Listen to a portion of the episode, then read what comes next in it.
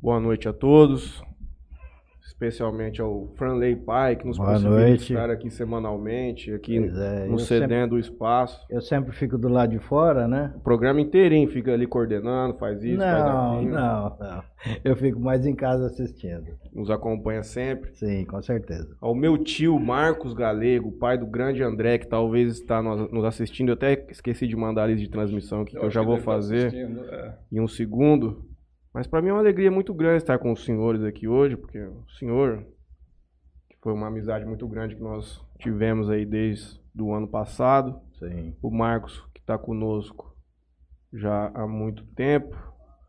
Então vamos começar o interior aqui. E mandar um abraço, né, pro Franley, filho, Ah, tá é. de férias. Tá na praia. Desde o dia 20 de dezembro, diz ele que estão todos lá nos assistindo, são mais de 30 pessoas, 24. 24. 24. Estão numa modesta casa lá em É. Maresias. Não, não é Maresias, não. É em Riviera de São Riviera Lourenço. de São Lourenço. Ah, é bonito, conheço. É. Que eu, particularmente, das praias que eu já visitei no Brasil, que não foram muitas, honestamente, mas lá é muito a minha cara, um sossego, aquela, aquele gramadão com palmeira Sim, lá na sim, frente, sim. é uma das coisas mais bonitas que eu já vi. Faz muito tempo que eu passei por lá. Então se apresente, senhor, que é a primeira vez aqui na bancada. Ah, vamos me apresentar. Bom, meu nome é Franley Garcia Machado, para quem não me conhece, eu sou proprietário do jornal A Tribuna de Jales há 33, vai para 34 agora em fevereiro.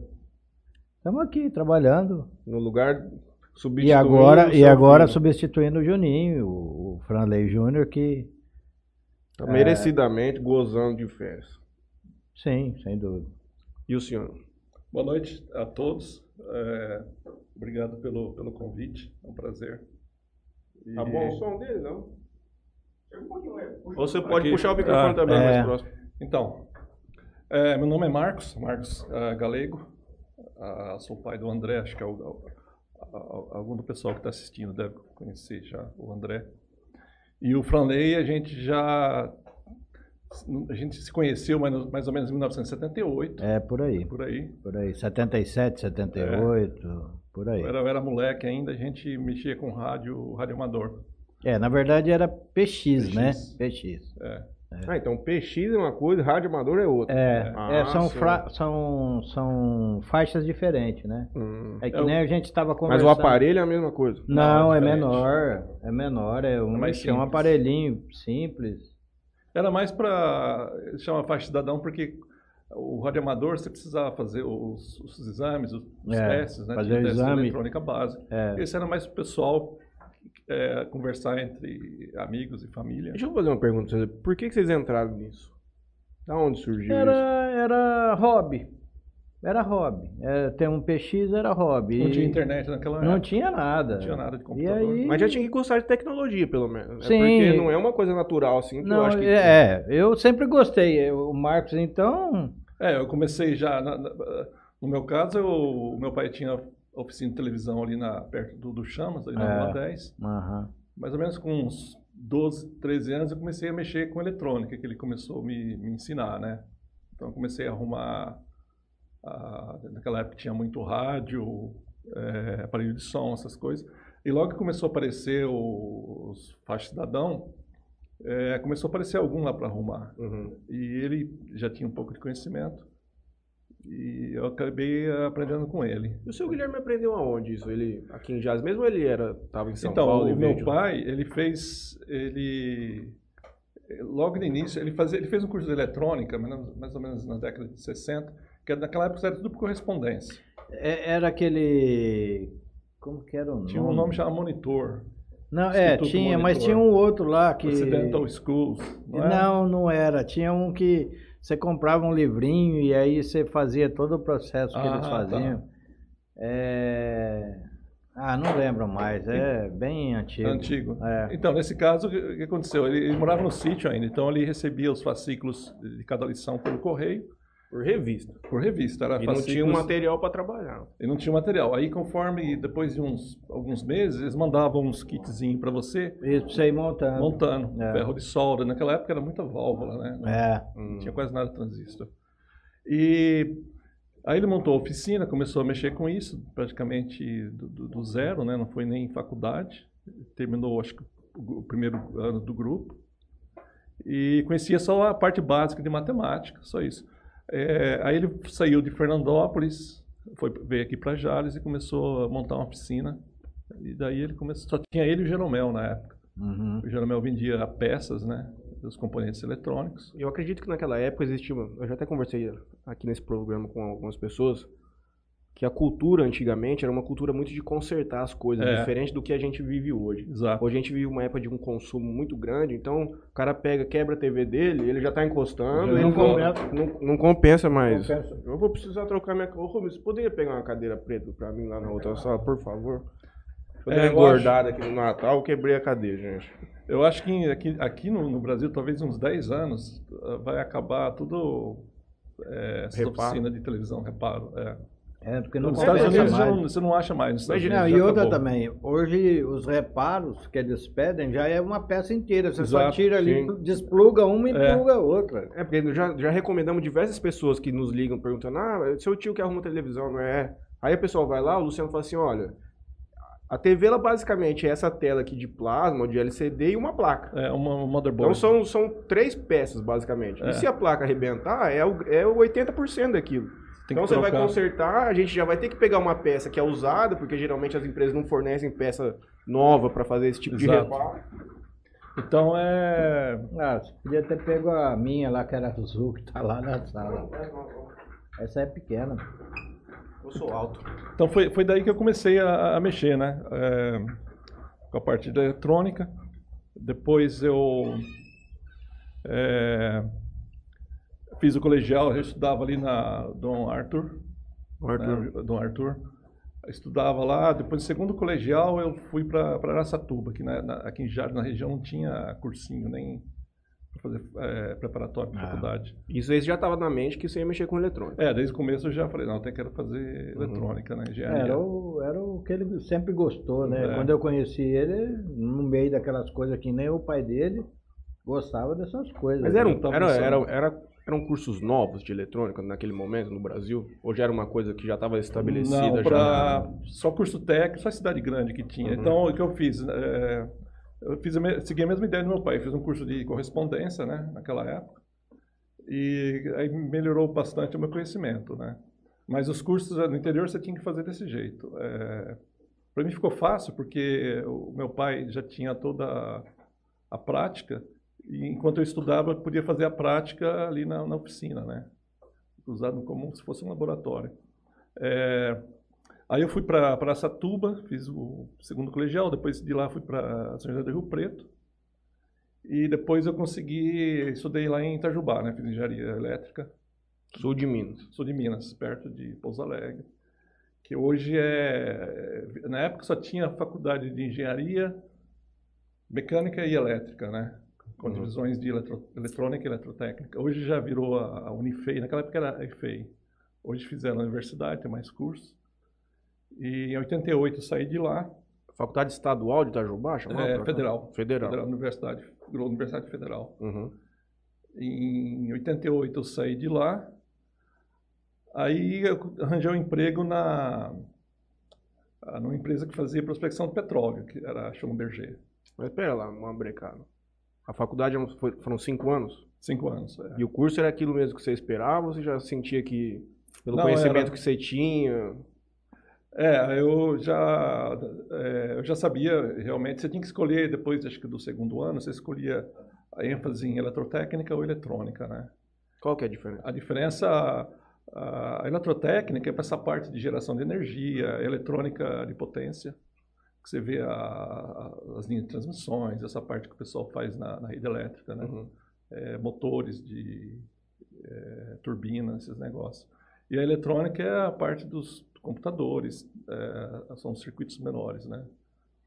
É, então, aí, inclui- aí a eletrônica você tem mais subdivisões, né? Hoje você tem robótica, é, você tem telecomunicações, tem a parte de é, medicina, né? então aeroespacial, tem bastante. Então aí eu fiquei é, de 88 até 97, eu fiquei trabalhando aqui. É, trabalhei em São Paulo, depois trabalhei em São José dos Campos na Ericsson. Então, a, a Ericsson eu trabalhei de 97 a 2000. Naquela época, estava começando a, o sistema de celular aqui no Brasil. Então, a, no caso da Ericsson, em São José dos Campos, a gente estava começando a montar as estações radiobase, que são, às vezes você vê uma torre com umas antenas meio retangular em volta. Essas são as estações radiobase, né? Então você tem várias estações radiobase dessas espalhadas na região, que permite você, com o celular, você fazer comunicação. Você passa de uma estação para outra. E a Ericsson foi uma das pioneiras a trazer essa tecnologia para o Brasil naquela época? Naquela época, a Ericsson já é bem antiga. A Ericsson uhum. é uma empresa sueca, né? Eles começaram a fazer os telefones de... Aqueles que você vê em de filme, linha. de linha, aqueles analógicos que você tinha até que gerar um motorzinho para gerar corrente elétrica. No início de 1800, acho que final de 1800, eles já tinham isso na Suécia. Então, estavam bem avançados. Aquele telefone que a gente girava e fazia... É. Aquilo era para girar corrente elétrica no telefone? Não, o que... Esse é mais antigo. É, esse tinha um outro antigo que ele tinha um dínamo. Então você tinha que girar o dínamo. Uhum. Ah, sim. E ele gerava uma certa corrente ali. E... Ah, então eles começaram a, a, a, Ericsson tinha que ter uma fábrica em São José dos Campos e naquela época, até 97, a fábrica só fazia esses telefones analógicos e também as centrais telefônicas, né? Que uhum. você colocava, uh, quando você ligava, o, o telefone era ligado na central. Antigamente você tinha que ter a telefonista, uhum. não sei se você lembra, que ela escolhia a, a, a posição que ia fazer a conexão. Uh, depois de um certo tempo veio a, a, substituir o telefonista pelas centrais automáticas. PABX. PABX, correto. E a, a Ericsson fazia isso ali em São José dos Campos. Como concorrente, a, nessa época dos celulares tinha a Motorola, em Campinas, né, que era forte. Que era forte.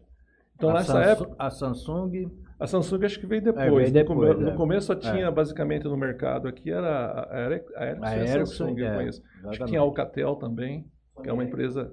É, a Ericsson é, a Sony Ericsson, o que aconteceu foi que em 2000, mais ou menos, a, a Ericsson tinha a divisão deles de, de celulares, é, handsets, que, que, eles falam, celularzinho que a gente tem, e eles venderam essa divisão para a Sony. Para Sony. E aí eles só ficaram, a Ericsson começou a fazer as radiobases, né, uhum. em cima disso. Que era o que era o forte deles desde o princípio. É, que era o forte. Então, quando eu estava em São José, a gente foi para Virgínia, que eles tinham uma fábrica lá, a gente copiou todo o processo de, de fabricação das celulares, da, das estações radiobase, dessa fábrica para a fábrica em São José dos Campos. Então fez uma cópia igual. Então quando você entrou na empresa, vocês fizeram um curso, vocês fizeram um Isso. aprendizado nos Estados Unidos para trazer a tecnologia. Para trazer a tecnologia. A gente fez esse curso, ficamos nos Estados Unidos umas três semanas. E aí eles começaram a fazer as estações radiobase é, em São José dos Campos. Né? Você colocava, você fazia as placas individuais e colocava as placas nesses containers que eram racks grandes de às vezes 2, 3 metros em vários racks, com todas as placas é, com microprocessadores, né? E é, fazia é, a comunicação. O senhor falando assim, para a gente é até muito distante. A gente tem um, um, celular aqui que é muito mais potente do computador que vocês tinham para trabalhar naquela época. Exato, Gente, exato. É, hoje, hoje o teu relógio, esse relógio simples que você tem no, no, no tipo, bolso, esse, esse daí, o, o, processador dele é maior do que a, a Apollo, que foi uhum. que pôs o homem na, na Lua. Assim, é coisa de, às vezes, um milhão de vezes. Um, Eu não lembro quem, acho que foi o Fernando que esteve aqui conosco, dizendo de, de, que as pessoas que eram responsáveis pelo TI naquela época era como se fosse gerente de banco, os caras andavam engravatados. Eu assisti uma série que chama Mad Men. E quando eles fizeram a digitalização do escritório, era com a IBM, que uhum. vendia os computadores. E aí você era uma sala do tamanho dessa, mais ou menos, que era um computador do tamanho da sala é. e uhum. tinha 128 KB de, de, capacidade de memória. Era é. Você a evolução. é, você fazia o programa, você tinha que fazer em cartões perfurados, né? Isso na faculdade, a gente tinha o curso de computação lá. Então, no início, a gente usava um cartãozinho perfurado, você digitava a, a linha do, do, da sentença código, e ele gerava os, os, os furinhos e depois passava para uma leitora, aí rodava o programa. Uhum. Então não, não, tinha nem. Na época começou a aparecer, isso em 88, começou a aparecer o IBM PC, o XT, que era o o antigão mesmo. É, os, os famosos aqui era o Cobra, Vou né? até mandar esse programa É. para um companheiro aqui. que eu os não- Cobras antes. que tinha aqui no Brasil. Tinha, eu lembro que eu trabalhei no banco, Banco Bandeirante, Banco Geral do Comércio, e era Cobra. Que tinha a indústria nacional, né? É. Era um grande pra caramba, e aqueles disquete 5 e meia, grandões. 5 e um quarto, Cinco, é. é, 5 e um quarto. Desse tamanho assim, tirava, você colocava lá e eu rodava. aquilo é... E mandava, digitava todo o processo do, do, do, programa. do- não, não, do, do dia a dia do Ah, banco, tá. né? E mandava para São Paulo. São Paulo gerava todo aquele processo e mandava no outro dia é, impresso. Ah, entendi. Aquela, aquele Mesmo- papel, É, papel. como é que chamava? É, Era sanfona, papel sanfona. é mas era, era é, folha contínua, Contínuo, né? ele tinha uns, né, um- uns cortezinhos. Tinha o você furinho tirar, que a impressora Exato. ia puxando e. né? é. Então, aí, depois da... Então, uma- depois da, da, da, da- Ericsson, que eu tive contato com o pessoal nos Estados Unidos, que eu consegui eh, ir para os Estados Unidos para trabalhar na, naquela fábrica que a gente tinha copiado.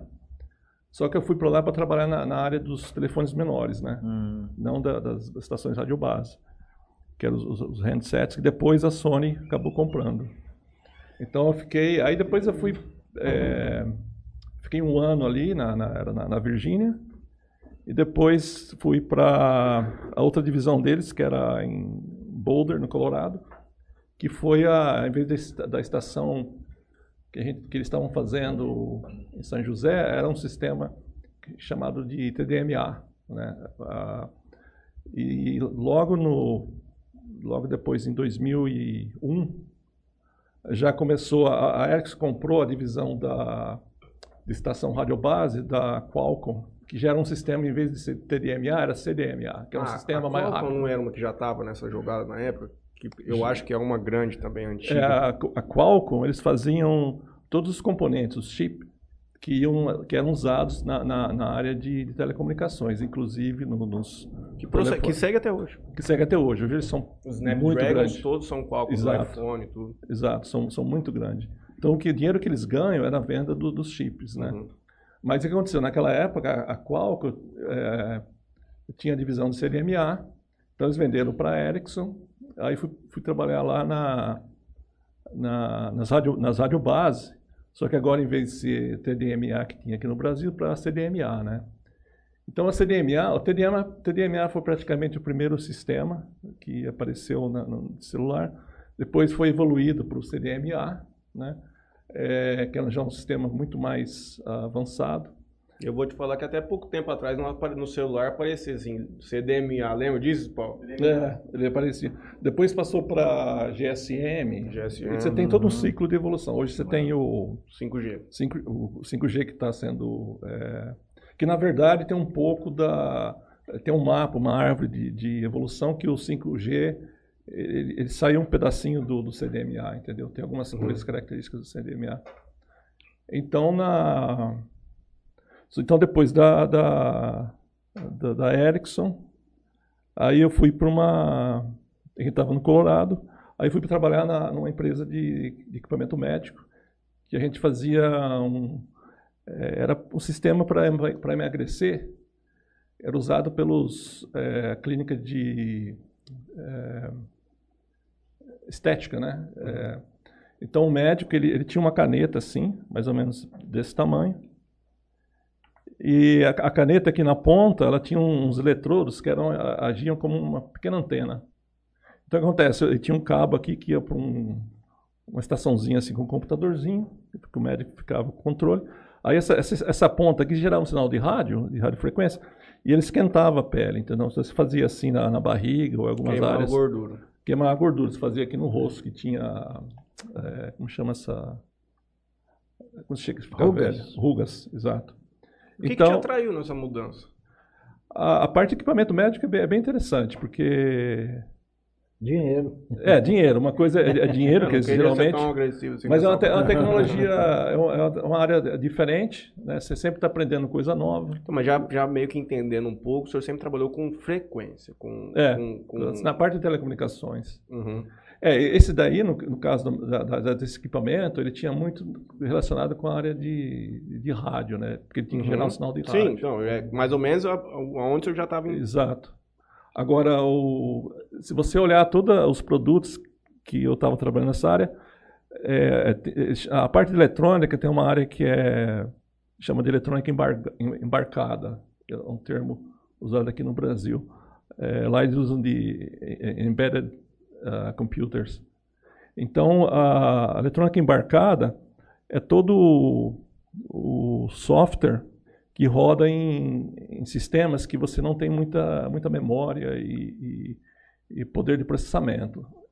Então, vamos supor, se você olhar o- esses relógios que você tem hoje, esse é um tipo de eletrônica em- embarcada, porque o, o- a- tem pouca memória. Agora, em comparação, se você olhar um PC ou laptop, é um sistema que tem mais eh, poder de processamento, Uhum. tem mais memória, né? E Então a complexidade disso aqui é muito maior do que a de um PC e de um laptop. É, em termos. é, mas dentro dele, por exemplo, esse daí é o usuário que você faz um programa hoje, a pessoa faz um programa para web ou alguma coisa assim na- no computador. Esse programa é mais na parte do, do usuário, né? Uhum. Agora, se você olhar mais no, na eletrônica embarcada, você faz o programa, mas é, você fez, praticamente você não vai ter, o usuário não vai ter muito acesso igual tem esse Entendi. caso do computador. Você faz a espinha dorsal É, da seria o coisa. básico mesmo. Uhum. Então você tem o, o sistema operacional, né, que vai acessar a parte eletrônica. Então são várias camadas. Então é, todo o equipamento hoje, vamos supor, é, esses, esses celulares, os tablets, né, eles têm ainda dentro deles uma parte que é a eletrônica embarcada também, Uhum. porque eles têm alguns chips ali, alguns processadores que fazem o controle do, do display, fazem o controle de, de comunicação e isso seria mais ou menos a eletrônica Qual que foi a embarcada. mudança de, de mentalidade, assim, de, do dia a dia das duas empresas? Porque foi a primeira vez que você trocou de emprego.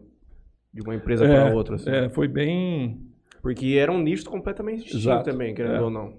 verdade. Você você estava produzindo um produto para o consumidor final e antes, quando você estava na Ericsson, você estava produzindo um serviço que era o... o- o, é, você ia levar até a metade depois quem ia levar até o consumidor final era outra pessoa. Exato.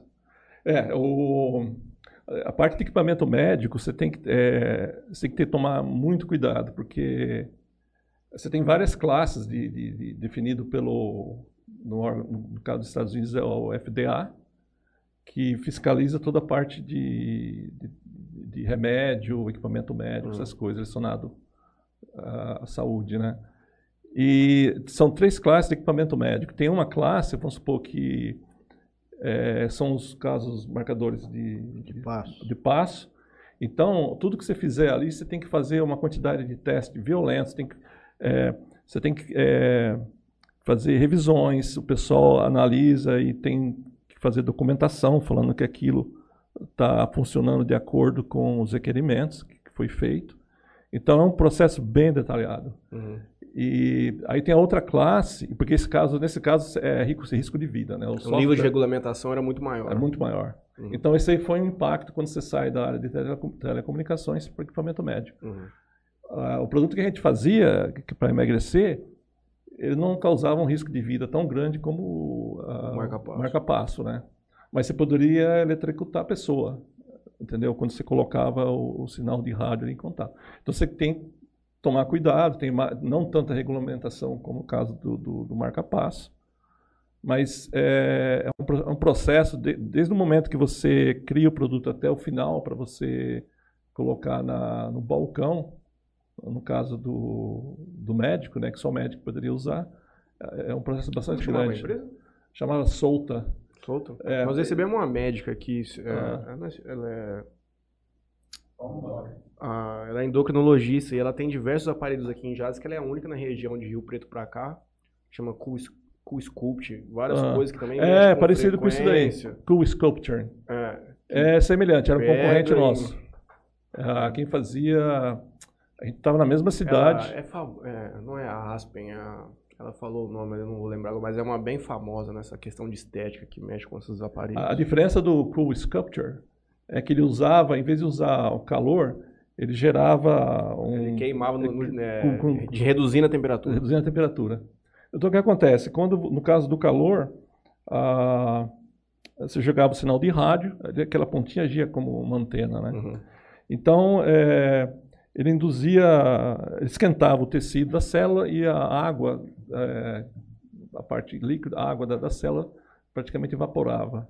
Uhum. Não, não conheço muitos detalhes, né? mas essa, essa era a ideia. Então, você tinha que fazer várias sessões. Uhum. E eu fiz uma assim, às vezes fazia como teste, mas era dependendo do nível que, a- que o médico regulava, né? É, Você sentia um do- negócio a, assim, ó. A ia ficar contente, né? Porque ela pegava no final de semana e falava assim, bem, vem aqui que nós vamos testar o aparelho. Você vai É. emagrecer. Ia lá, testava na mulher, se desse errado. Tava tudo bem, não ia falar nada pra ninguém. E era, era caro. Cada sessão era bem cara.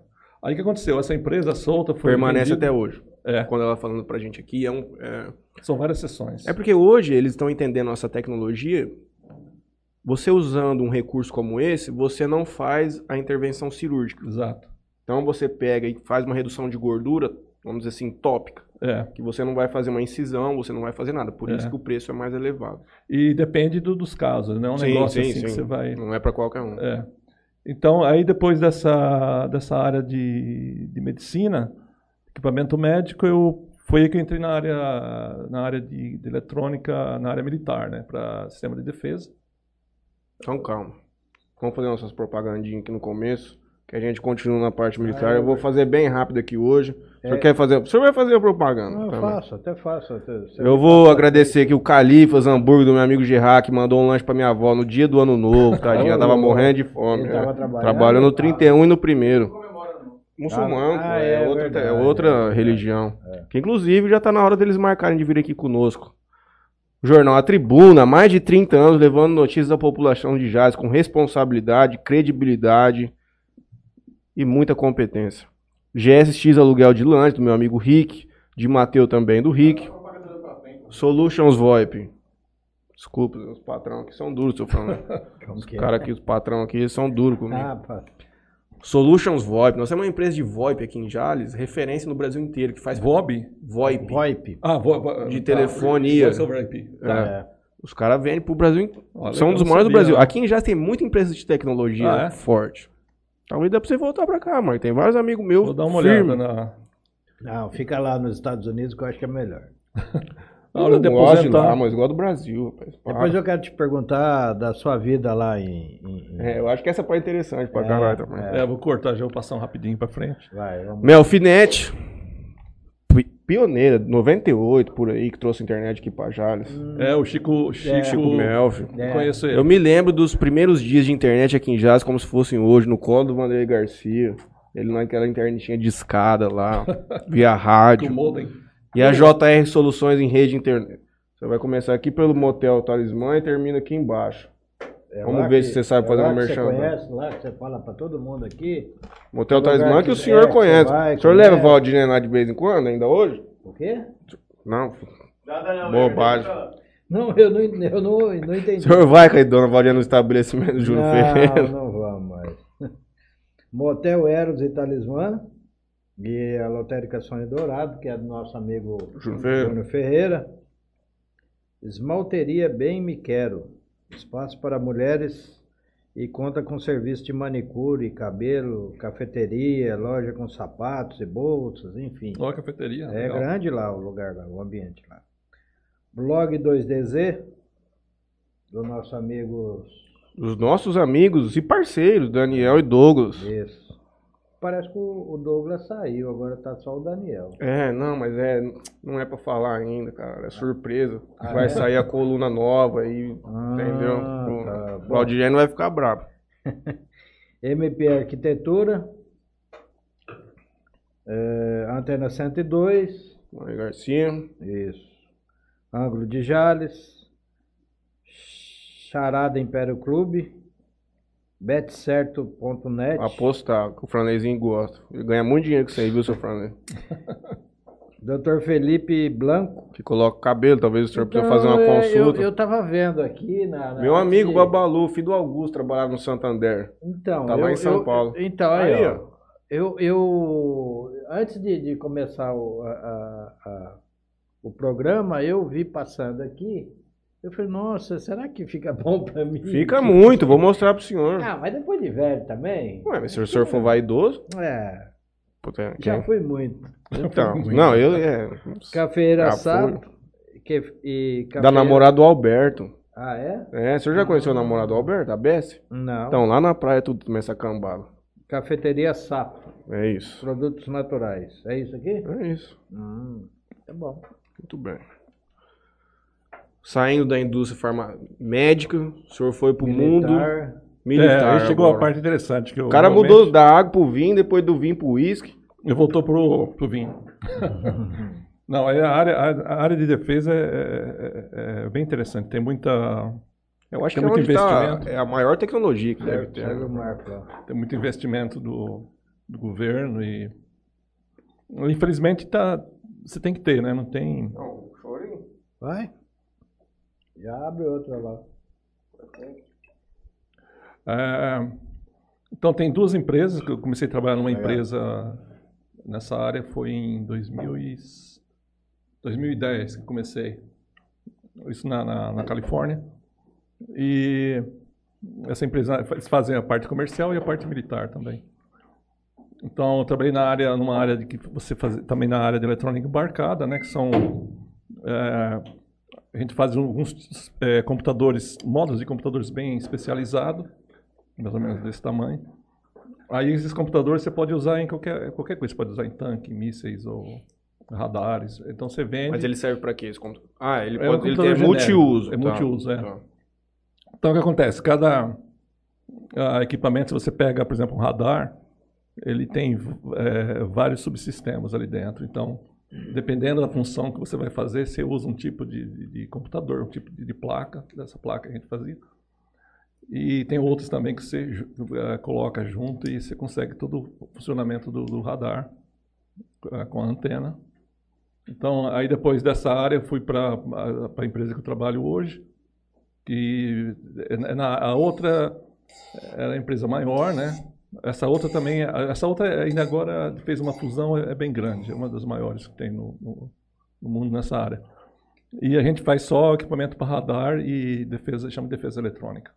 A, a- a empresa inteira só mexe com essa Só especificamente mexe, só mexe com essa- isso. É, Já são especialistas nisso há muito tempo também. é já bem, bem, bem. Aliás, o, o- voltando um pouco, você estava falando da- dos celulares. O celular começou militarmente, né? Exato, é. É, foi na, na guerra do Vietnã. É, eu não lembro É, se... é, foi na guerra do Vietnã que os caras levavam aqueles. Não sei se era. É, não sei se. Não, eu não, sei, se é- aquilo lá era não sei- celular ainda. Não, é- ele-. É? era, era como se fosse um celular, depois foram diminuindo Tá, até chegar num. do, do pequenininho. que É, mas mesmo quando a gente começou a usar, aquele Ele parecia um era tijolão, grande, ele é mais né? ou menos desse tamanho. Aqueles tava da Motorola, uns tijolão. Tanto, puxava a antena pra dentro. Isso, E exatamente. era, de, por exemplo, Nova York, quando eles, acho que eles lançaram em Nova York, era difícil você fazer uma comuni- comunicação sem, sem cair, tinha muita Uhum. interferência e tal. Mas foi começo, né? Depois É. começou a se é, É, o primeiro avançar. computador foi na na Segunda Guerra, que tem aquele filme do Benedict Cumberbatch, Tem, tem. que ele fica- que ele é homossexual, e ele fica É. decifrando, ele cria aquele computador bizarro, assim, gigantesco, que, vai, algoritmo que fica interceptando as mensagens dos alemães, se não me engano. Sim, sim, sim, sim. É, mas, mas, ah, já tinha várias fases assim de. É difícil você falar assim o primeiro, né? Porque isso aí sempre dependeu de uma etapa anterior de, de progresso. Então você já tinha até o Abaco, né? Que era um Qual foi o primeiro de- chip, assim, se, se isso pode dizer? A primeira coisa que... Um dos primeiros, um dos primeiros processadores, não sei se Foi tô- da IBM, não foi? Não, foi a, se eu não estou enganado, foi a Intel, ela lançou acho que 4004 Ah, é, era o nome. é. Era um, acho que era 4004, era um processadorzinho bem pequenininho. Uhum. é, um soquetezinho. Mas esse foi o primeiro que, que eu sei que eles fizeram e começaram realmente a Comercializar. É, comercializar a e IBM, mudar. A IBM era só montagem, né? A IBM eles usavam é, os processadores da Intel, É, tá ali exatamente. no Vale do Silício. E tanto um dos modelos que foi sucesso é, imenso, né, que foi o IBM é, XT, que é o precursor dos desktop que a gente tem hoje, que é o Intel, ah, usava o 8086, né, que era, foi o primeiro Sim. é, que eles usavam Nossa, Ruim que dói, lento. É, É, então, mas essa é uma coisa que me intriga. Por exemplo, Horrível. vocês que viveram isso, Horrível. por exemplo, mas naquela eu época já lá vou- devia ser um tesão. Não, vou te cortar. é, naquela Você época chegou, a ter, melhor. você chegou a ter um, um computador que na verdade não era computador, era só um teclado? e que você Ah, ligava na numa- televisão? na sua televisão e, e, e- e tinha que digitar todo aquele. O O programa, programa, em é. si, né? Ou COBOL, ou ba- Ba- Basic. Basic, é. É, Aquele era o Sinclair. O Sinclair era, eu não sei no Brasil, ah, teve vários, acho que a micro, microdigital que microdigital, exatamente. É. Eu, eu tava lá em Porto Alegre na época e eu comprei um aparelho desse. Eu queria comprar o da IBM, da, Que era- aliás, da, da Apple. É, Só que o da era- Apple era muito caro. Aí É. eu comprei um da microdigital. Que o da Apple era aquele que era colorido no fundo. Não, não, Era não. uma Era só um assim, teclado. era uma estação que já Era tinha só um monitor. teclado. Sabe esses teclados aí, ó, que você tá, você tá vendo aí? É claro que eu falei tem que ter uma telinha assim em cima. Não, não, tinha não. nada. Não, não tinha nada. Era um teclado desse jeito, ligava-se na televisão, televisão normal, tá? E você tinha que digitar todo o, o, o programa. pra- é, o código basic ou COBOL para você gerar um. rodar um programinha. Não sei, da, acho que não sei não, da Apple se era da Apple. O Apple tinha um modelo, o Apple II, 2Z, que ele já O tinha, Apple II. já tinha a- o monitorzinho e o teclado. é, né? Aí já era. Acho É, que deve ser mais avançado. Esse que foi o sucesso É, bem grande é. deles. Que era, que era caro. A é. não podia. Mano, a ficava- foi. Todos os, os produtos os deles produtos eram... da, da, da, Apple sempre foi caro. É. Então, eu lembro desse do, do Sinclair. Eu, eu tive um parecido.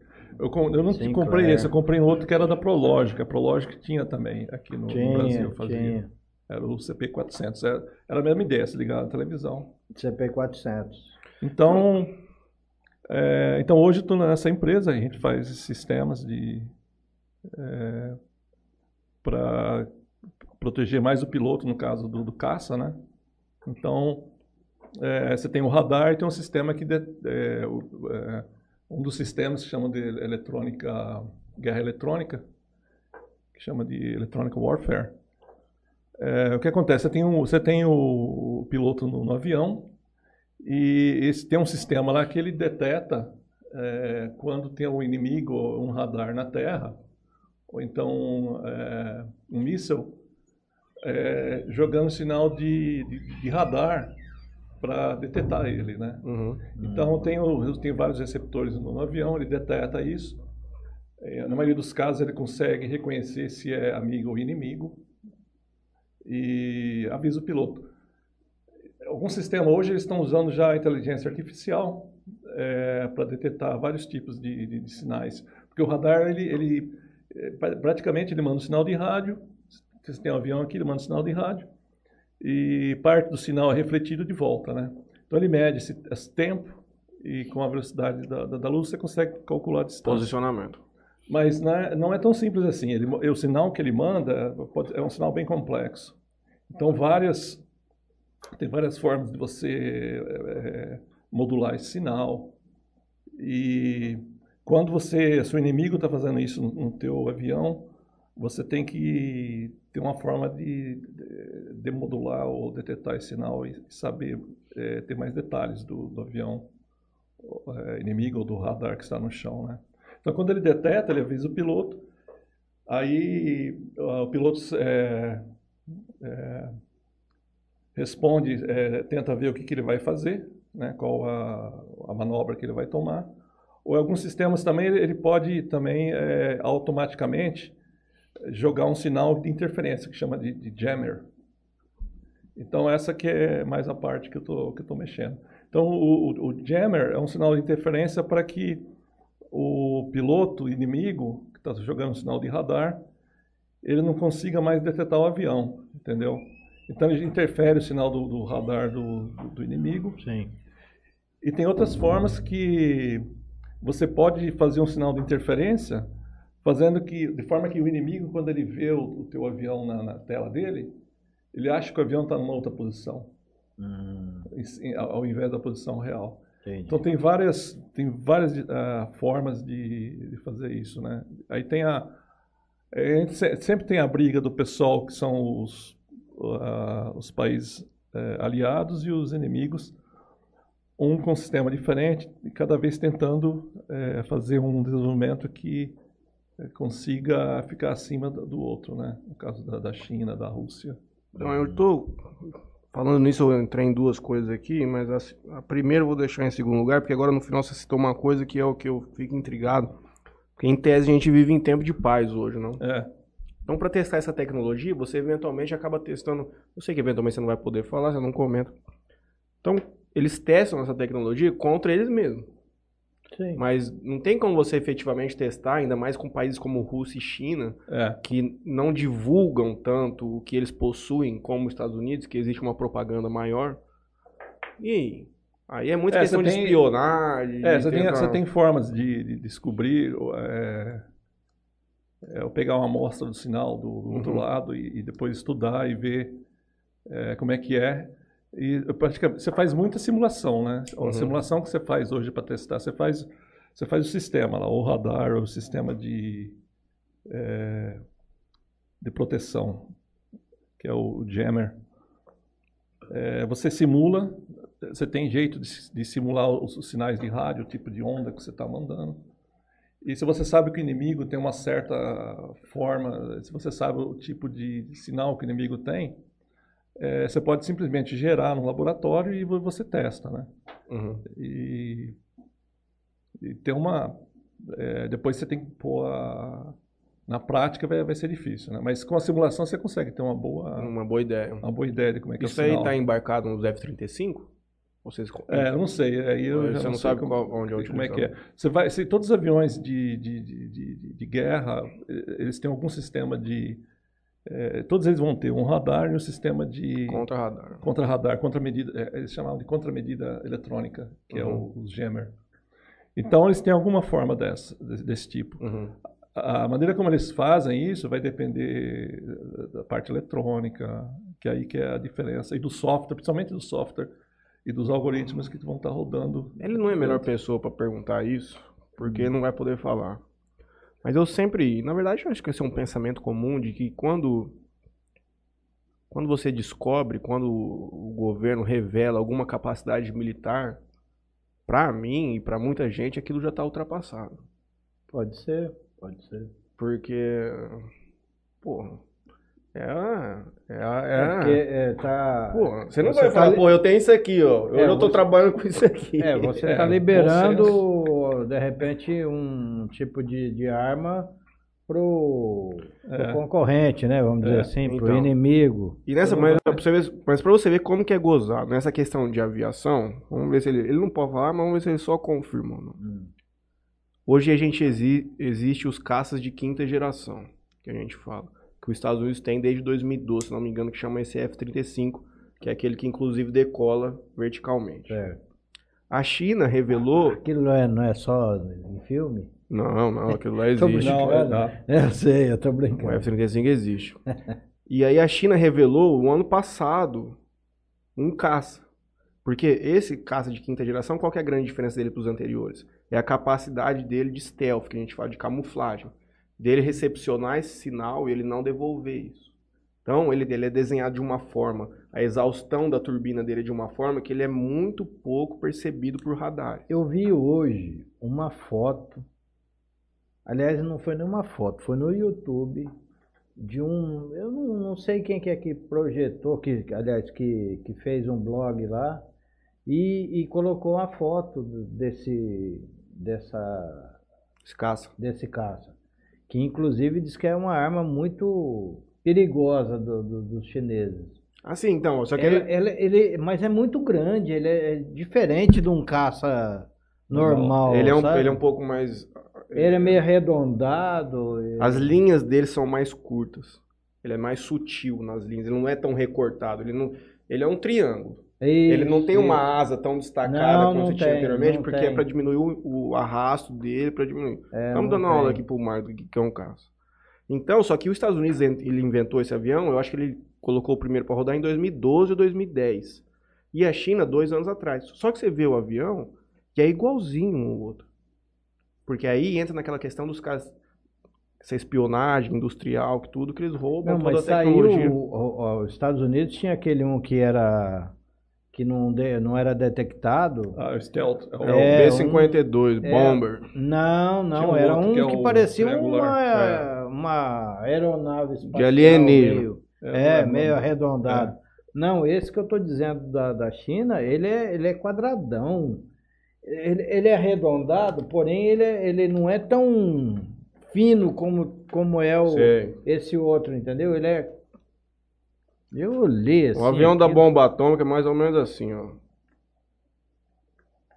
Ah, isso aí é o. Não, Não, sei então, qual que você está falando. É, isso aí é, chama de. é, não, mas não é da É bomba o Stealth atômica. Bomber que eles É falam. Stealth Bomber, mas ele tem outro nome. É o. Esqueci, ele é grande. qual é bomba que você está Spirit, falando? Da não. Segunda Guerra é, Mundial? Spirit.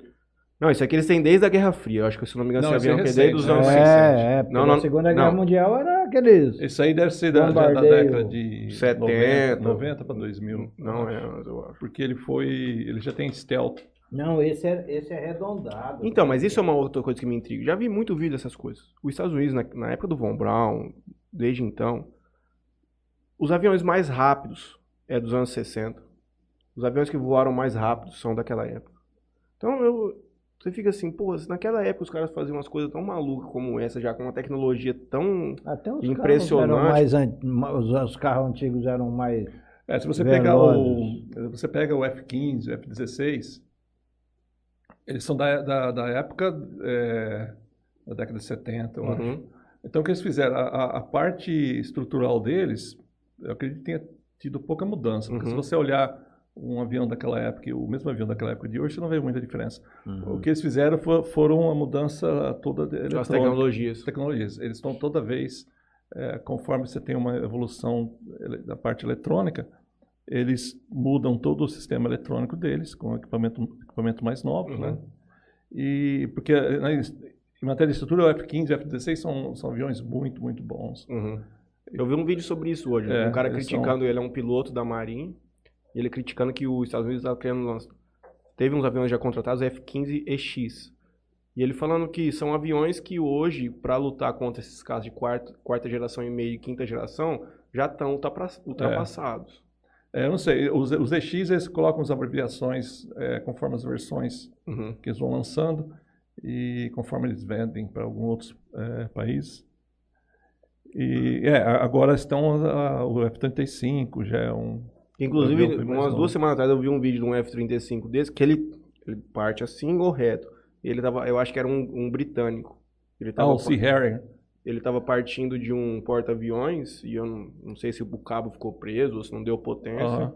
Na hora que chegou no final assim, não deu energia, ele Ah, eu caí, o foi, foi o ejetou. F- F-35. foi um recente, F-35, é. foi recente. que a- eles venderam para o Reino Unido e teve esse acidente. 112 milhões de reais. Hum. É muito Baratinho. caro. O sistema de, de, de capacete deles é caríssimo. É, o piloto- capacete é. Porque conforme ele tem tanta câmera em volta do avião que o piloto simplesmente ele muda a cabeça, né? Uhum. E tem a, o display na frente, o- os, monitores de vídeo, que ele consegue ver em qualquer lado. Do, ele não precisa mudar nada, nenhum controle para falar assim, eu quero ver a câmera do lado de, de trás. Hum.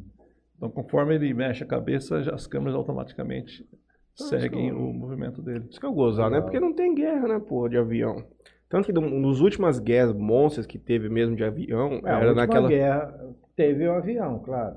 Foi Não, Vietnã, acho sim, que mas a última desses vez aviões foi- modernos, eu tô dizendo assim. Ah, depois não, que essa não, tecnologia avançou aí muito, não teve mais guerra. se eu não me engano, foi naquela Desert ah, porque hoje Storm. o cara aperta um 86, botãozinho que, aqui. que os caras foram invadir o Iraque e tudo mais. É. Só que o que eu falo que, tipo, você consegue achar muito vídeo recente, com tecnologia moderna, de, de confronto em solo.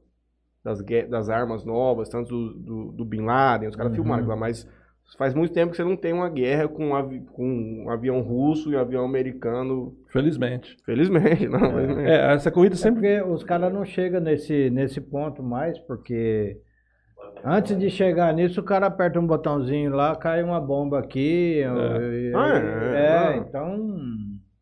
É, o nível de, de tecnologia que tem hoje nos aviões é, é incrível, principalmente essa parte de, de Atenção que, radar. a tensão que tem hoje é a Rússia tentando tomar a Ucrânia, ou a Crimeia. Não, a Ucrânia agora, se não me engano. A Crimeia eles já conseguiram.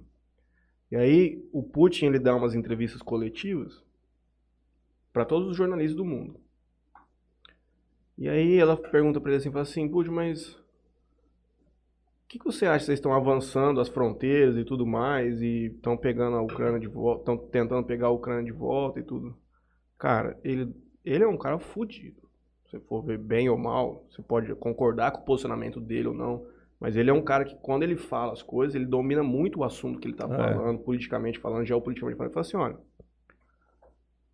você fala que eu quero invadir a Ucrânia, mas você não fala pra mim que os Estados Unidos está fazendo, junto com a OTAN, uma base militar na Ucrânia para colocar míssil posicionado dentro do meu vizinho, a 150 quilômetros daqui. Uhum. Quando os Estados Unidos roubou a Califórnia e o Texas do México, vocês não estavam falando nada lá. É. Então o cara pega e fala um monte de coisa, e o jeito que ele fala, polido, assim, você fala assim, porra. É, ele não é Vamos ele ver. é. Diz uma raposa. É, exato. Mas vamos mudar um pouco de assunto? Tenta Vamos lá o que, que você queria falar. Não, é, é, em relação a, a hoje. Você está morando onde lá nos Estados Unidos? Então, eu tô morando na, na Califórnia, fica uma cidade que chama Oxnard. Fica entre ah, mais ou menos 50 minutos de Los Angeles, né? Ela é a cidade litorânea. E eu trabalho em numa outra cidade ali perto, que mais ou menos é, uns 40, 50 minutos. Então, eu vou praticamente todo dia. eu- você pega uma rodovia, dá uns 40 minutos para ir, uns 40 para voltar. E É como você trabalha em São Paulo, no centro, tivesse que ir lá no Morumbi trabalhar. É, com o trânsito, né? o, legal é que você, É. dependendo do horário que você sai, você É, vê bom. toda. Mas se for pista, né, Dupla? pista dupla, lá, lógico que É. tem. É, é como se fosse de São Paulo a Jun- Jundiaí. Jundiaí. Jundiaí, Jundiaí, né? É. É. E agora com, a- com o Covid, né, você pode trabalhar, às vezes, em casa duas vezes por semana. É, então é tranquilo, lugar tranquilo. ah, é bem quente ali na, naquela região da Califórnia. Imagino. É onde tem aquelas queimadas que a gente vê na Isso. televisão. É, teve, é, teve bastante é. lá em ah, nos parques. E agora parece que todo ano sempre o estado da Califórnia está tendo queimada, né, por causa da seca. Vamos entrar numa questão um pouco mais pessoal, que é essa que o Franley queria falar também. Ah, pode deixar. No seguinte sentido, você teve mudanças radicais de estilo de vida já, sem Sim, dúvida é. nenhuma. Tanto partindo do Brasil, por exemplo, na verdade saindo de Jales, já indo para uma cidade grande como São José dos Campos. E depois vivendo em vários locais dos Estados Unidos, onde você consegue viver... Lá você consegue notar uma, eu acredito, você consegue notar uma diferença muito grande de um lugar para o outro.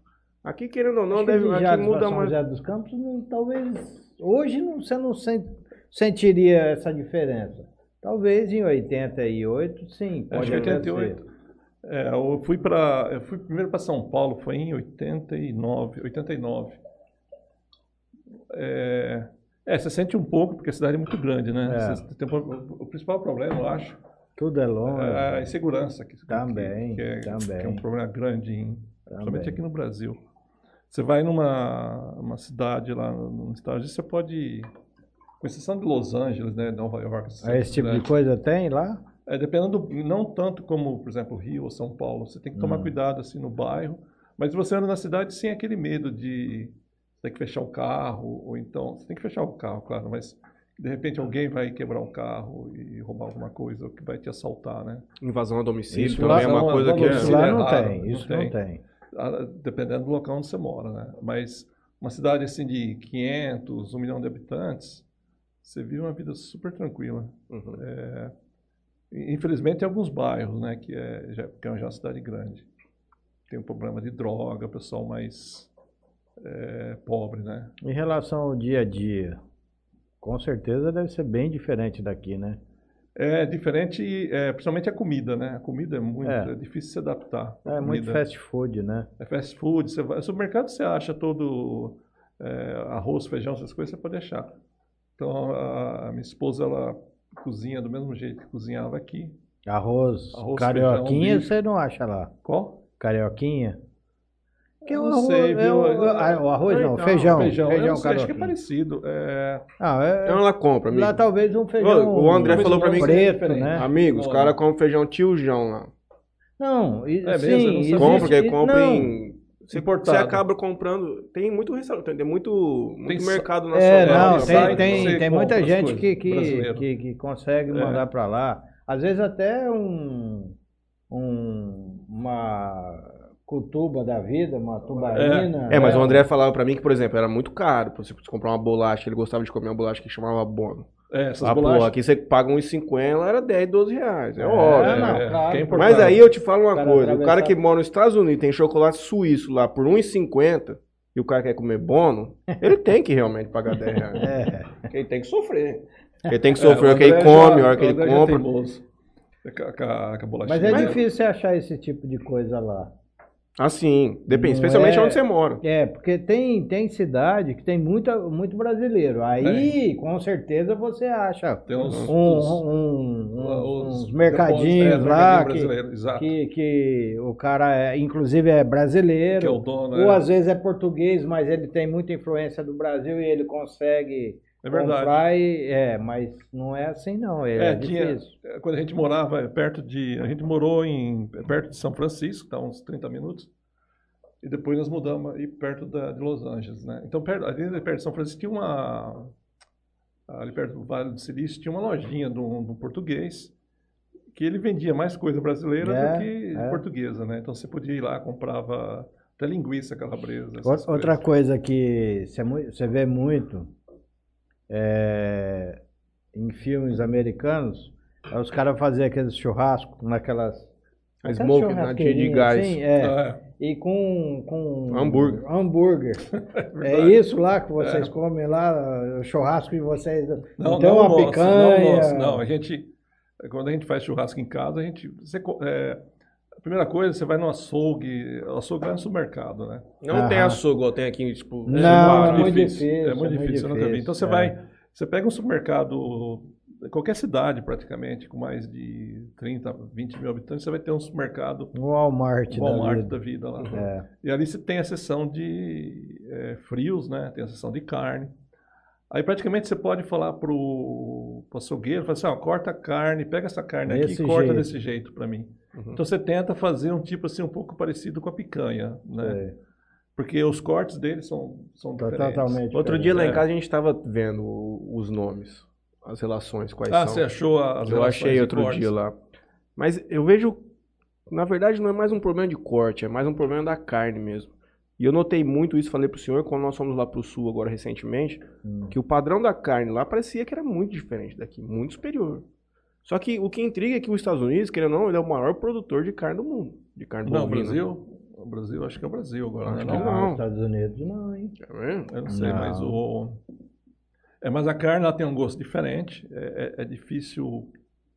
Eu só como carne, a carne quando a gente faz um pouco desse churrasquinho, né? Compra alguma linguiça parecida. Amigo, eu também fiquei intrigado com isso. Eu imaginava que seria o Brasil. Não? O mundo produz 61,5 milhões de toneladas de carne bovina em 2021.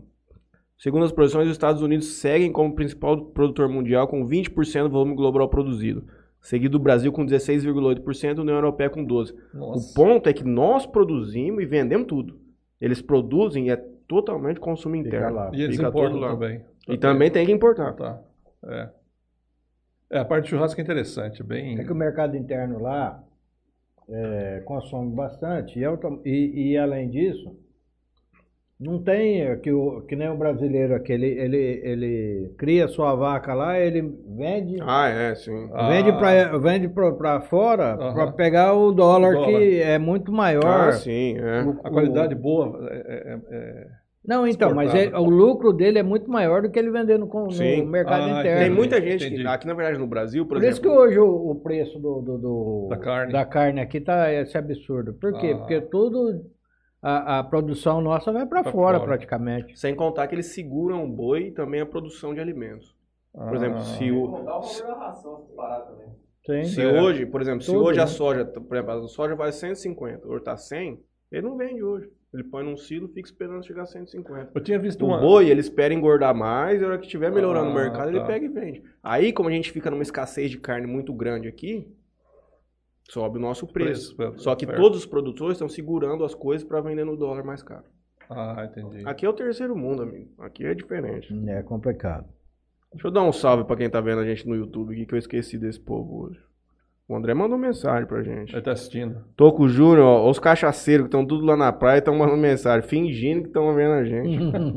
É difícil pra assistir. Franley, Toco Júnior, o André falou que tava aqui, a Valdirene deu boa noite pra gente, o Toninho Cruz.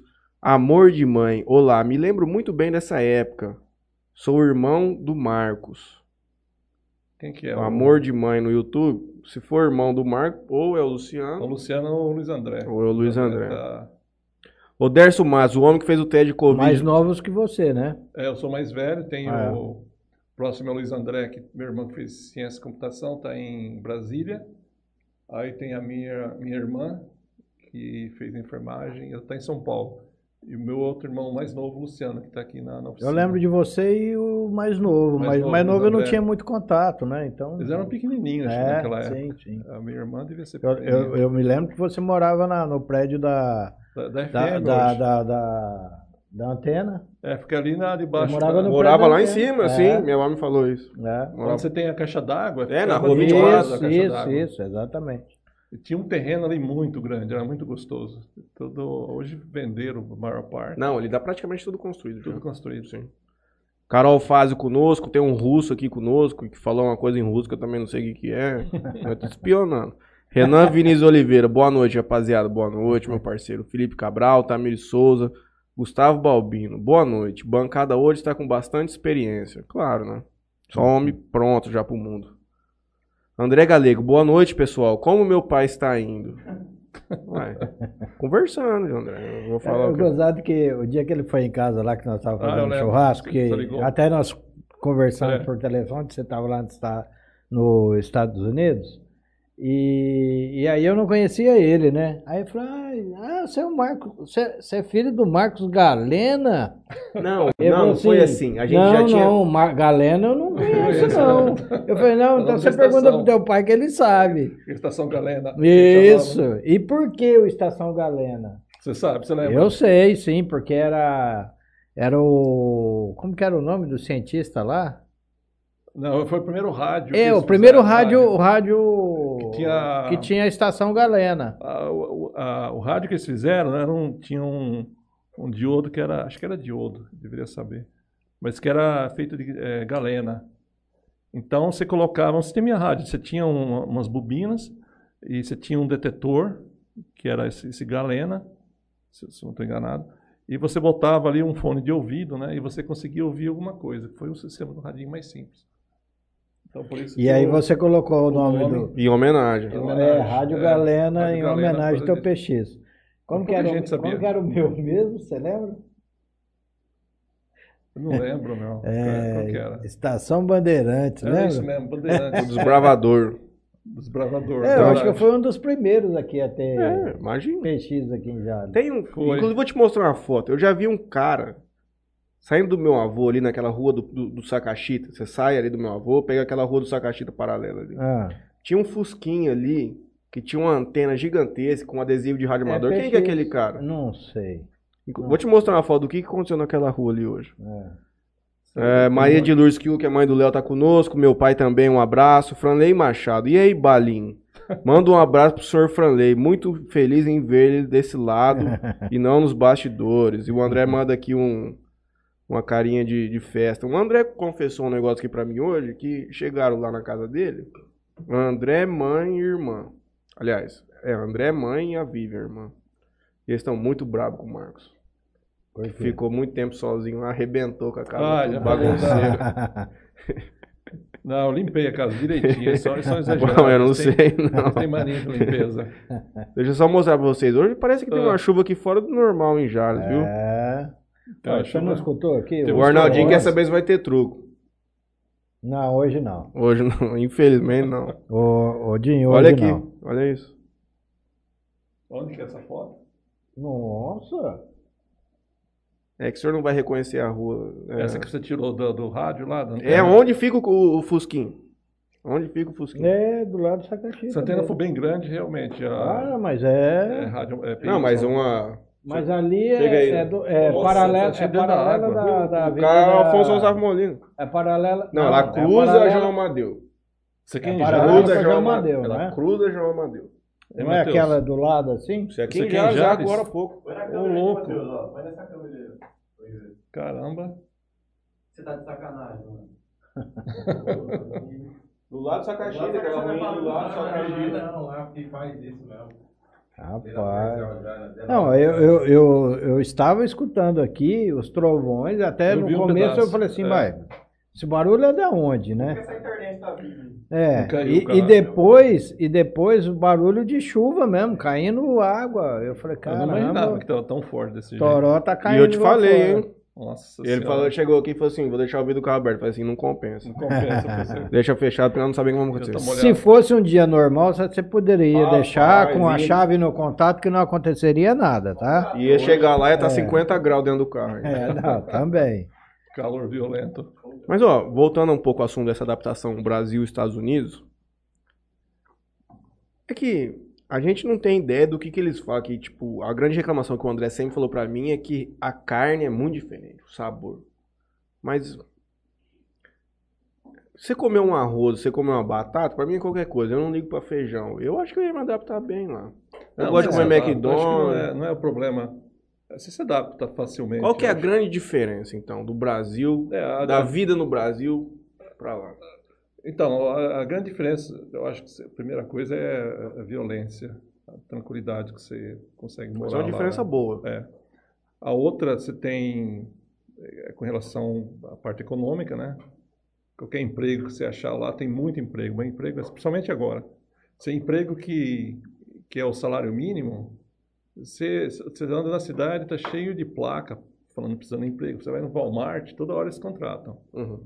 Target são as redes de mercado. E veja, é, eu até Target. falei pro André, não sei se eu falei pro senhor recentemente, tem uma matéria aqui no Brasil que existe um ranking Big Mac, que o pessoal faz uma comparação de quanto, Sim. qual é o potencial econômico de cada país com base em quanto custa um Big Mac Ah, você o comprar em cada é, país. em, cada, em cada país. Aí fizeram um ranking iPhone. Ah, Pro cara comprar um iPhone 13, Não, é esse novo, diferente. pro cara comprar um iPhone 13, ganhando o salário mínimo no Brasil, ele tem que trabalhar seis meses e meio e não gastar nenhum Nada. centavo. nossa senhora. Ele consegue comprar um celular desse. Nos Estados Unidos, ele trabalha 12 dias no salário mínimo e compra. Então, a diferença não é nem você ter muito emprego, a diferença é o seu poder aquisitivo Bem relacionado com... É. Sim, sim, sim. Agora, o problema é que o pessoal, não, não- muita gente não conhece, é o custo de vida é alto, né? Então, mesmo que você ganhe esse salário, é, Você salário mínimo, bastante também. Por exemplo, a Califórnia é, é altíssimo o custo de vida. Você, é, você vai pagar um aluguel lá de três quartos numa cidade, dependendo onde a gente mora lá, você vai pagar uns 4, mil dólares por mês de aluguel. Uma casa de três quartos. É, uns 20. Puta, 25, 20, não, é um 26 absurdo. É? É um É, absurdo. e, Sim, Mas é mais é um ou menos, se você Dependendo- colocar, é, é mais ou menos é, é o preço de um, de um- de um aluguel aqui em Jales, e você for para São Paulo e alugar um, um negócio lá, Exato. alugar uma casa lá caro. ou um apartamento, você vai ver que a diferença é grande. Por quê? Porque lá você também ganha-se bem, É. entendeu? E aqui não. Então, o custo de vida é mais ou menos por aí, né? Agora você imagina. Só uma- que a- aí, tudo bem, o custo de vida ele pode ser muito maior, só que o Estado te devolve de uma maneira muito mais eficiente, né? É. É, lá você um paga os 4 mil, de, 4 mil, de, 4 mil dólares lá pra morar, só que você tem essa preocupação. Aliás, você não tem essa preocupação que ele citou que a gente tem. O cara dorme com a, com a porta aberta da É, casa. cidade tranquilo. pequena como a nossa, nós não temos esse problema, não. não. Não, Graças a Deus nós não temos, não. Como? Não funciona o pagamento do PVA lá. Não tem PVA. É, não tem. Eu, Não eu- tem PVA lá, não. Ó, eu, não sei direito. A eu taxa sei, é muito pequena. eu- Você paga uma vez só quando você pega o veículo. é, eu sei que você vai, você pega o veículo, você tem uma taxa lá que você paga.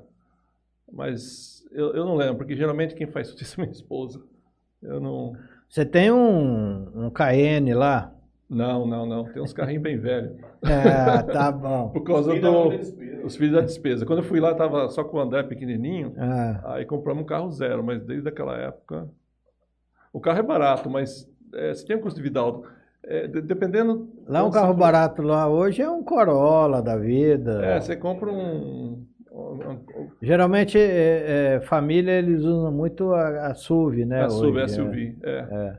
Então, a- esse Corolla, que é, esses carros, por exemplo, a marca, a- os carros japoneses são bem mais caros, né? É? Em, ge- em geral, é. E se você Mas comprar aí você compra da Chevrolet, que é de lá. a Chevrolet, a Ford, é tudo porcaria. Então você É? tenta evitar de comprar esses carros, porque realmente. E quem compra esses carros, a Ford, são os carros Os americanos. americanos mesmo que compram. São os americanos, principalmente conservadores, entendeu? Uhum. É o pessoal republicano, em geral, que compra esse tipo de coisa. Tanto que a Ford, é, ela era a maior indústria, ela era a maior automotiva do mundo e hoje é uma das mais, uma das menores. Se eu não me É, engano, eles o- perderam- o, valor de mercado Perderam- dela hoje é 500 Mas milhões eles de perderam dólares. muito por causa do, do- do- do- dos japoneses. Os japoneses. Sim, sim. Então- japoneses, até os chineses. Você conhece É, a história tá- do Edsel? 50 anos de Ford, já ouviu essa história do Edsel? Não, não. Tem um livro que chama 12 Tales of Business, não lembro. Eu vou até pegar aqui e eu mostro pra vocês já já. Quando a Ford fez 50 anos, eles quiseram fazer um carro de 50 anos de Ford. Eles quiseram fazer um carro especial. Isso foi nos anos 50 ou 60. E foi bem no, no início do marketing, dessa Hum. publicidade que existia para consumidor e tudo mais. E aí, o que, que eles fizeram? Eles fizeram uma pesquisa nacional perguntando assim: qual é o carro que o americano quer? Tá. Aí a, a pesquisa deu a seguinte resposta: o carro que o americano quer é um carro Ford, naquela época de 300 cavalos, que era um carro bruto, Uhum. e com design jovem. Certo? É, Foi essa a resposta, mas estou bem sucinto para vocês. Isso é uma, é uma parte de um livro que depois eu vou pegar aqui para passar para vocês. Um Mustangão da vida. Era um Mustangão, mas era aquele carro comprido que o cara podia ir pra praia, fazer um piquenique e Ah, tudo tá. mais. Aí tudo bem, Um Impala. Anos parecido. 50. E só que qual que foi? Aí tudo bem, fizeram essa pesquisa, descobriram qual era o carro. E esse livro é tão bom que ele pega. Era um, era um jornalista do New York Times que escrevia sobre business na época. Ah, tá. Então, ele rel- relatava o que acontecia e ele ouvia os, os- os executivos das fábricas. Uhum. Ouvia a opinião do Marco, que estava trabalhando nessa campanha. O que, que deu errado, o que você acha? Então, é muito interessante o livro. Aí, tudo bem. Chama é, 12 Classic Tales of Business, alguma coisa assim. Uhum. Então, são 12 histórias de coisas diferentes. Aí, nesse, os caras, beleza, fizeram essa pesquisa e deu tudo. Só que para lançar esse carro, eles falam assim, que nome nós vamos dar? Vai ser Edsel. Edsel era o nome do fundador da Ford. Tá. Só que pra gente lançar o Edsel? Edsel, Edsel, Ford era o cara que fundou a Ford. Não era o Henry? Não, É, o o Edsel Harry- era o pai dele, se eu não me engano. Ah, Vou confirmar essas coisas, eu tô falando por cima. Pra eu mim, que era o Henry Ford. pra mim era o É. Henry Ford. Então, mas pera lá. Aí, beleza. E pra lançar esse carro, o que que eles fizeram?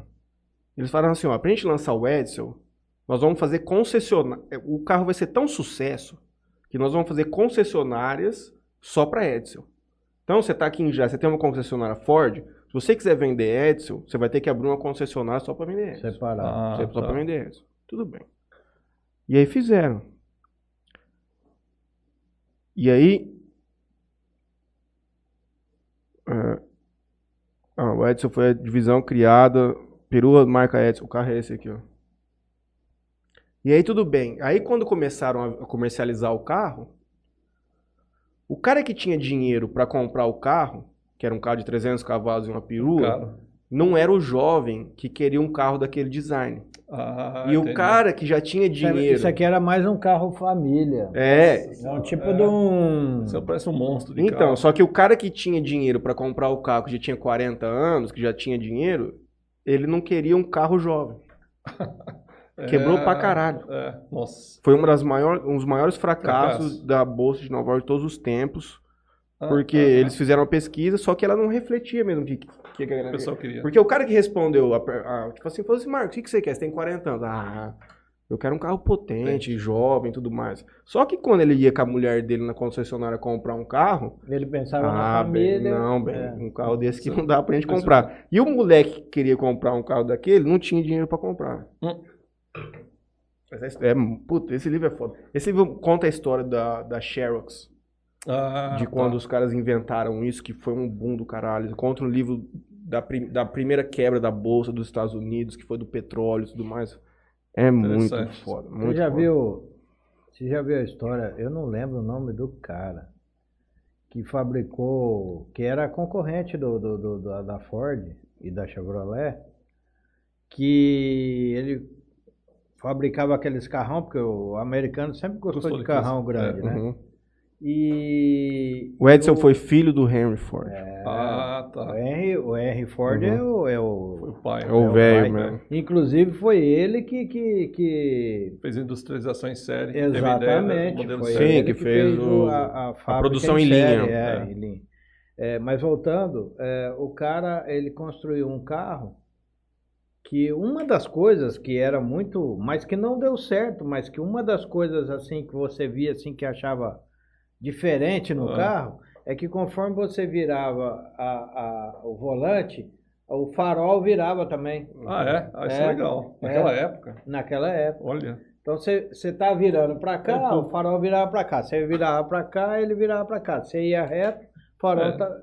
Ideia boa. É, eu esqueci o nome do cara. O livro se chama Business Adventures. Você podia Tá pôr o nome depois do livro no, no- Eu vou- eu vou te mandar. no site. Vou pegar aqui. Mas é legal essas, essas histórias, né? É, essas histórias Não, você aprende também. eu vou né? pegar Bastante aqui pra passar pra vocês certinho. Mas eu acho que a O grande próprio diferença... Tesla também, né? Apesar que o Tesla era, era mais elétrico, né? É. Mas eu acho que a grande diferença que você deve ter sentido de Brasil e Estados Unidos é realmente aquilo que o André sempre fala pra mim. É, chama Cultura. Business Adventures, 12 Classic Tales from the World of Wall Street.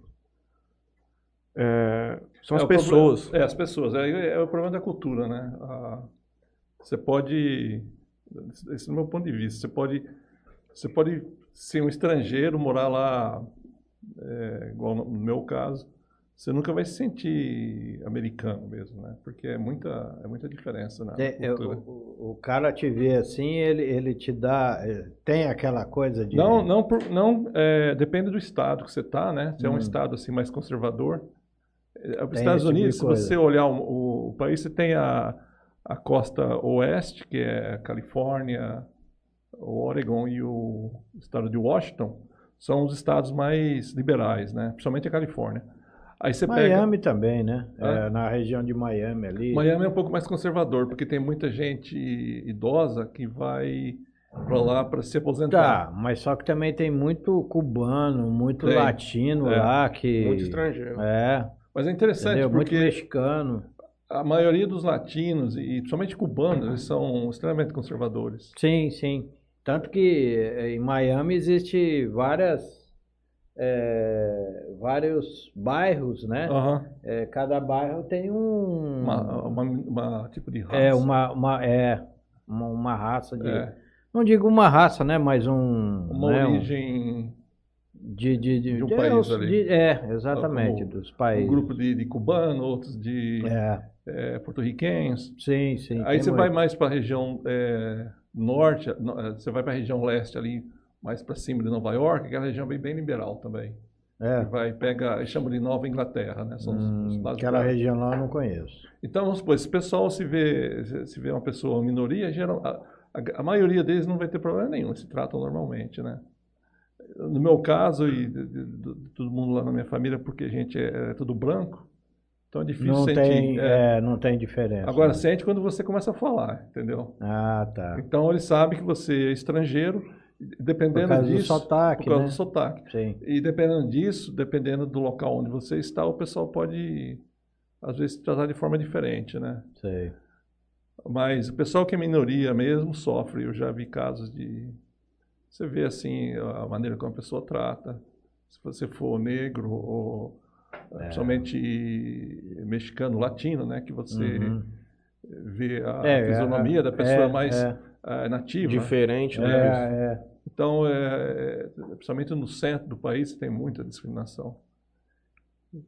E é, Mas- é bem ruim, né? Mas aí você olha pra esse cara aqui, pra esse senhor, e pra filha dele Vivian. O André nem Não, tanto. mas até o Você nome, olha a né? Vila- galego, Mas, não, brancão não. é, mas desse espanhol. jeito. Mas você olha a filha dele, Vivian, Hum. você fala assim, você nunca viu ela na vida. Leva Não, ela não na casa do senhor hoje. Não fala Não quem que conheço. ela é. A hora que o senhor vê, você fala assim, essa menina é americana.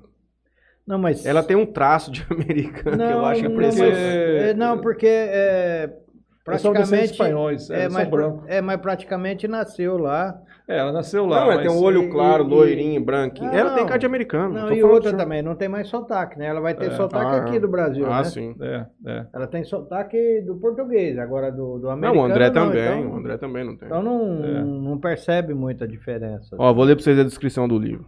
O livro de negócio favorito de Bill Gates, sobre grandes fracassos de grandes empresas. Em 1991, Bill Gates pediu ao amigo investidor Warren Buffett que lhe recomendasse um bom livro de negócios. E ele disse Aventuras Empresariais de John Brooks.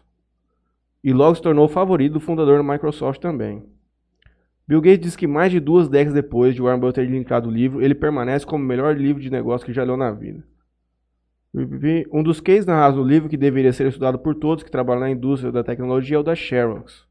A companhia ignorou a área de pesquisa que desenvolveu o início da rede de internet e a primeira interface gráfica, que hoje conhecemos como Windows ou OS X, que é o da, Uhum. do iPhone, pois considerou que esses produtos estavam fora do core business da empresa.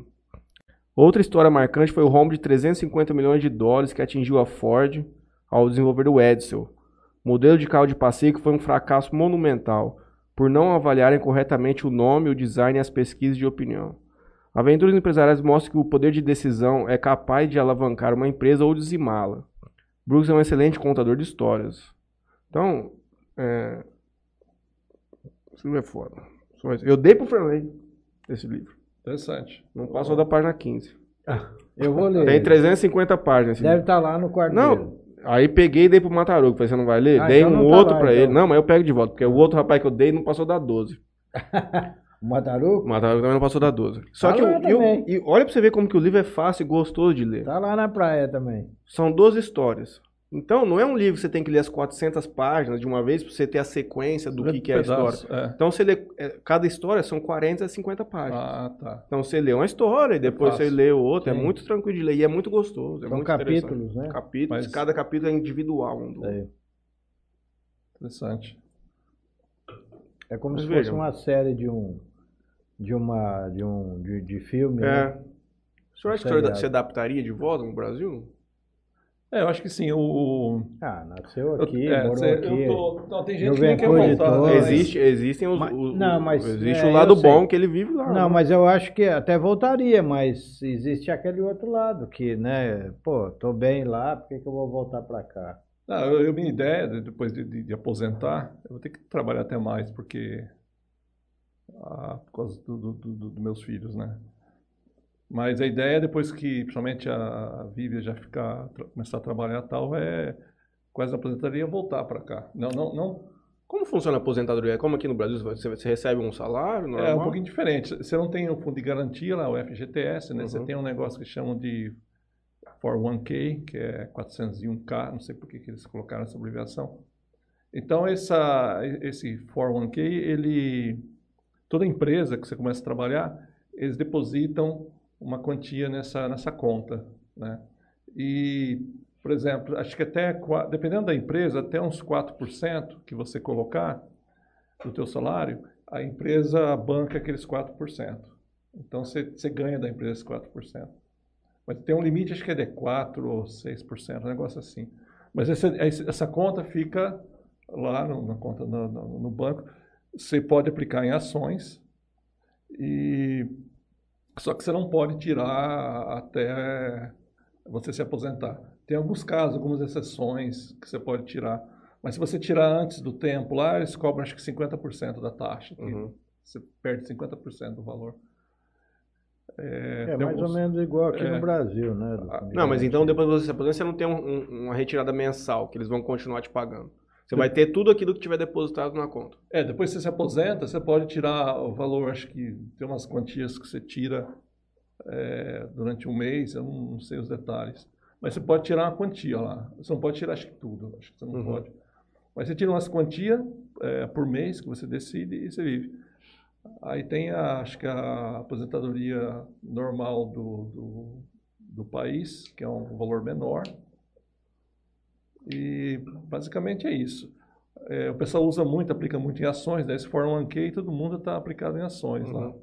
Por isso que quando dá problema de ações, começa a perder uma quebra, ah, praticamente a população inteira sofre por, por causa disso. Porque tá todo mundo com o dinheiro O colocado. dinheiro colocado lá, o pessoal não aplica em... O que rende em poupança, esse tipo de coisa é muito, muito O senhor que é pequeno. um cara da tecnologia já há muito tempo, o que o senhor acha da criptomoeda? É interessante, eu acho que tem um risco bem grande ainda. é, Uhum. Mas a ideia é bem, é bem genial. Agora eu não sei. Não, porque ele- a ideia em tese é fugir da regulamentação. É. Mas aí os países regulamentos, isso ela tá fora daquele lugar. é, acho que o- até que ponto o governo vai deixar isso aí Uhum. correr livre? Aqui no Brasil tá sendo, já está sendo discutida a regulamentação aqui no Brasil. Porque nisso daí você pode fazer tráfico de, de droga, de armas, né? Sim. Venda de armas. de tudo, escondido, né? Na verdade, É. os grandes sequestros digitais hoje, como aconteceu com o Franley aqui no jornal, os resgates são solicitados já em criptomoeda. Ah, é? Eu? Não foi? Ah, não, então foi com outra pessoa que eu, eu confundi aqui agora. Mas aconteceu isso com um companheiro lá de São Paulo, um advogado lá. Aham. E ele teve um database hackeado. E eles pedem um pagamento em Bitcoin.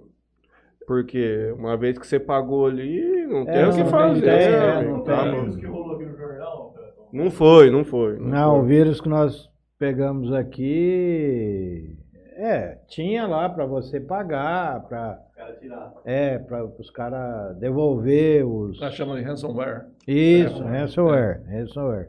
Nós pegamos aqui que estragou tudo aqui. Nossa. Os computadores tu- praticamente todos. Só do Juninho que não, porque era da é, é Era um Apple, Mac. Uhum. é Mac, né? Mas os mais pesados mesmo, que era do, do que grava as chapas lá do- da, Ah, da- da tá. máquina lá. O problema é, Vocês o- tiveram é que o, pagar, o não? programa. Não, Não? eu não paguei, vou pagar o cara. Mesmo porque também. Mas não paga resgate, é igual os Estados Unidos da América. Nós não negociamos com Vamos. terroristas. Não, mas não é nem. É, é porque veja bem, é, primeiro que você não. O que, eu, o que eu ia perder, que eu ia pagar, eu ia recuperar, mas eu ia recuperar o quê? Muita coisa que eu perdi, eu tinha um tipo de um backup, Ah, você entendeu? O que eu perdi, assim, foi assim, a instalação de um programa tá. que, que, que, que funciona a máquina. Só que eu tenho o instalativo todo Aham. guardado no cofre. Na época eu paguei 21 mil reais, esse há 15 anos, 16 Oxi. anos atrás, um programa. Só que o programa, tá, beleza, eu tenho. Só que não adianta você instalar, porque não é assim que funciona. Ah, Você tá. tem, depois você tem que fazer toda a configuração. Tá, E é. aí é complicado. Demora mais. Você entendeu? Outra coisa, tem que ser um Windows Antigo. Server. Windows Tá. Server. Windows Ah, tá. Server. E para esse programa que já é antigo, Aham. né, porque agora já existe outras máquinas mais modernas e consequentemente Nova os programas mais novos, Aham. é, de repente é um Windows Server mais novo, mas É. naquela época era 2008, Nossa. Windows, Windows Server 2008.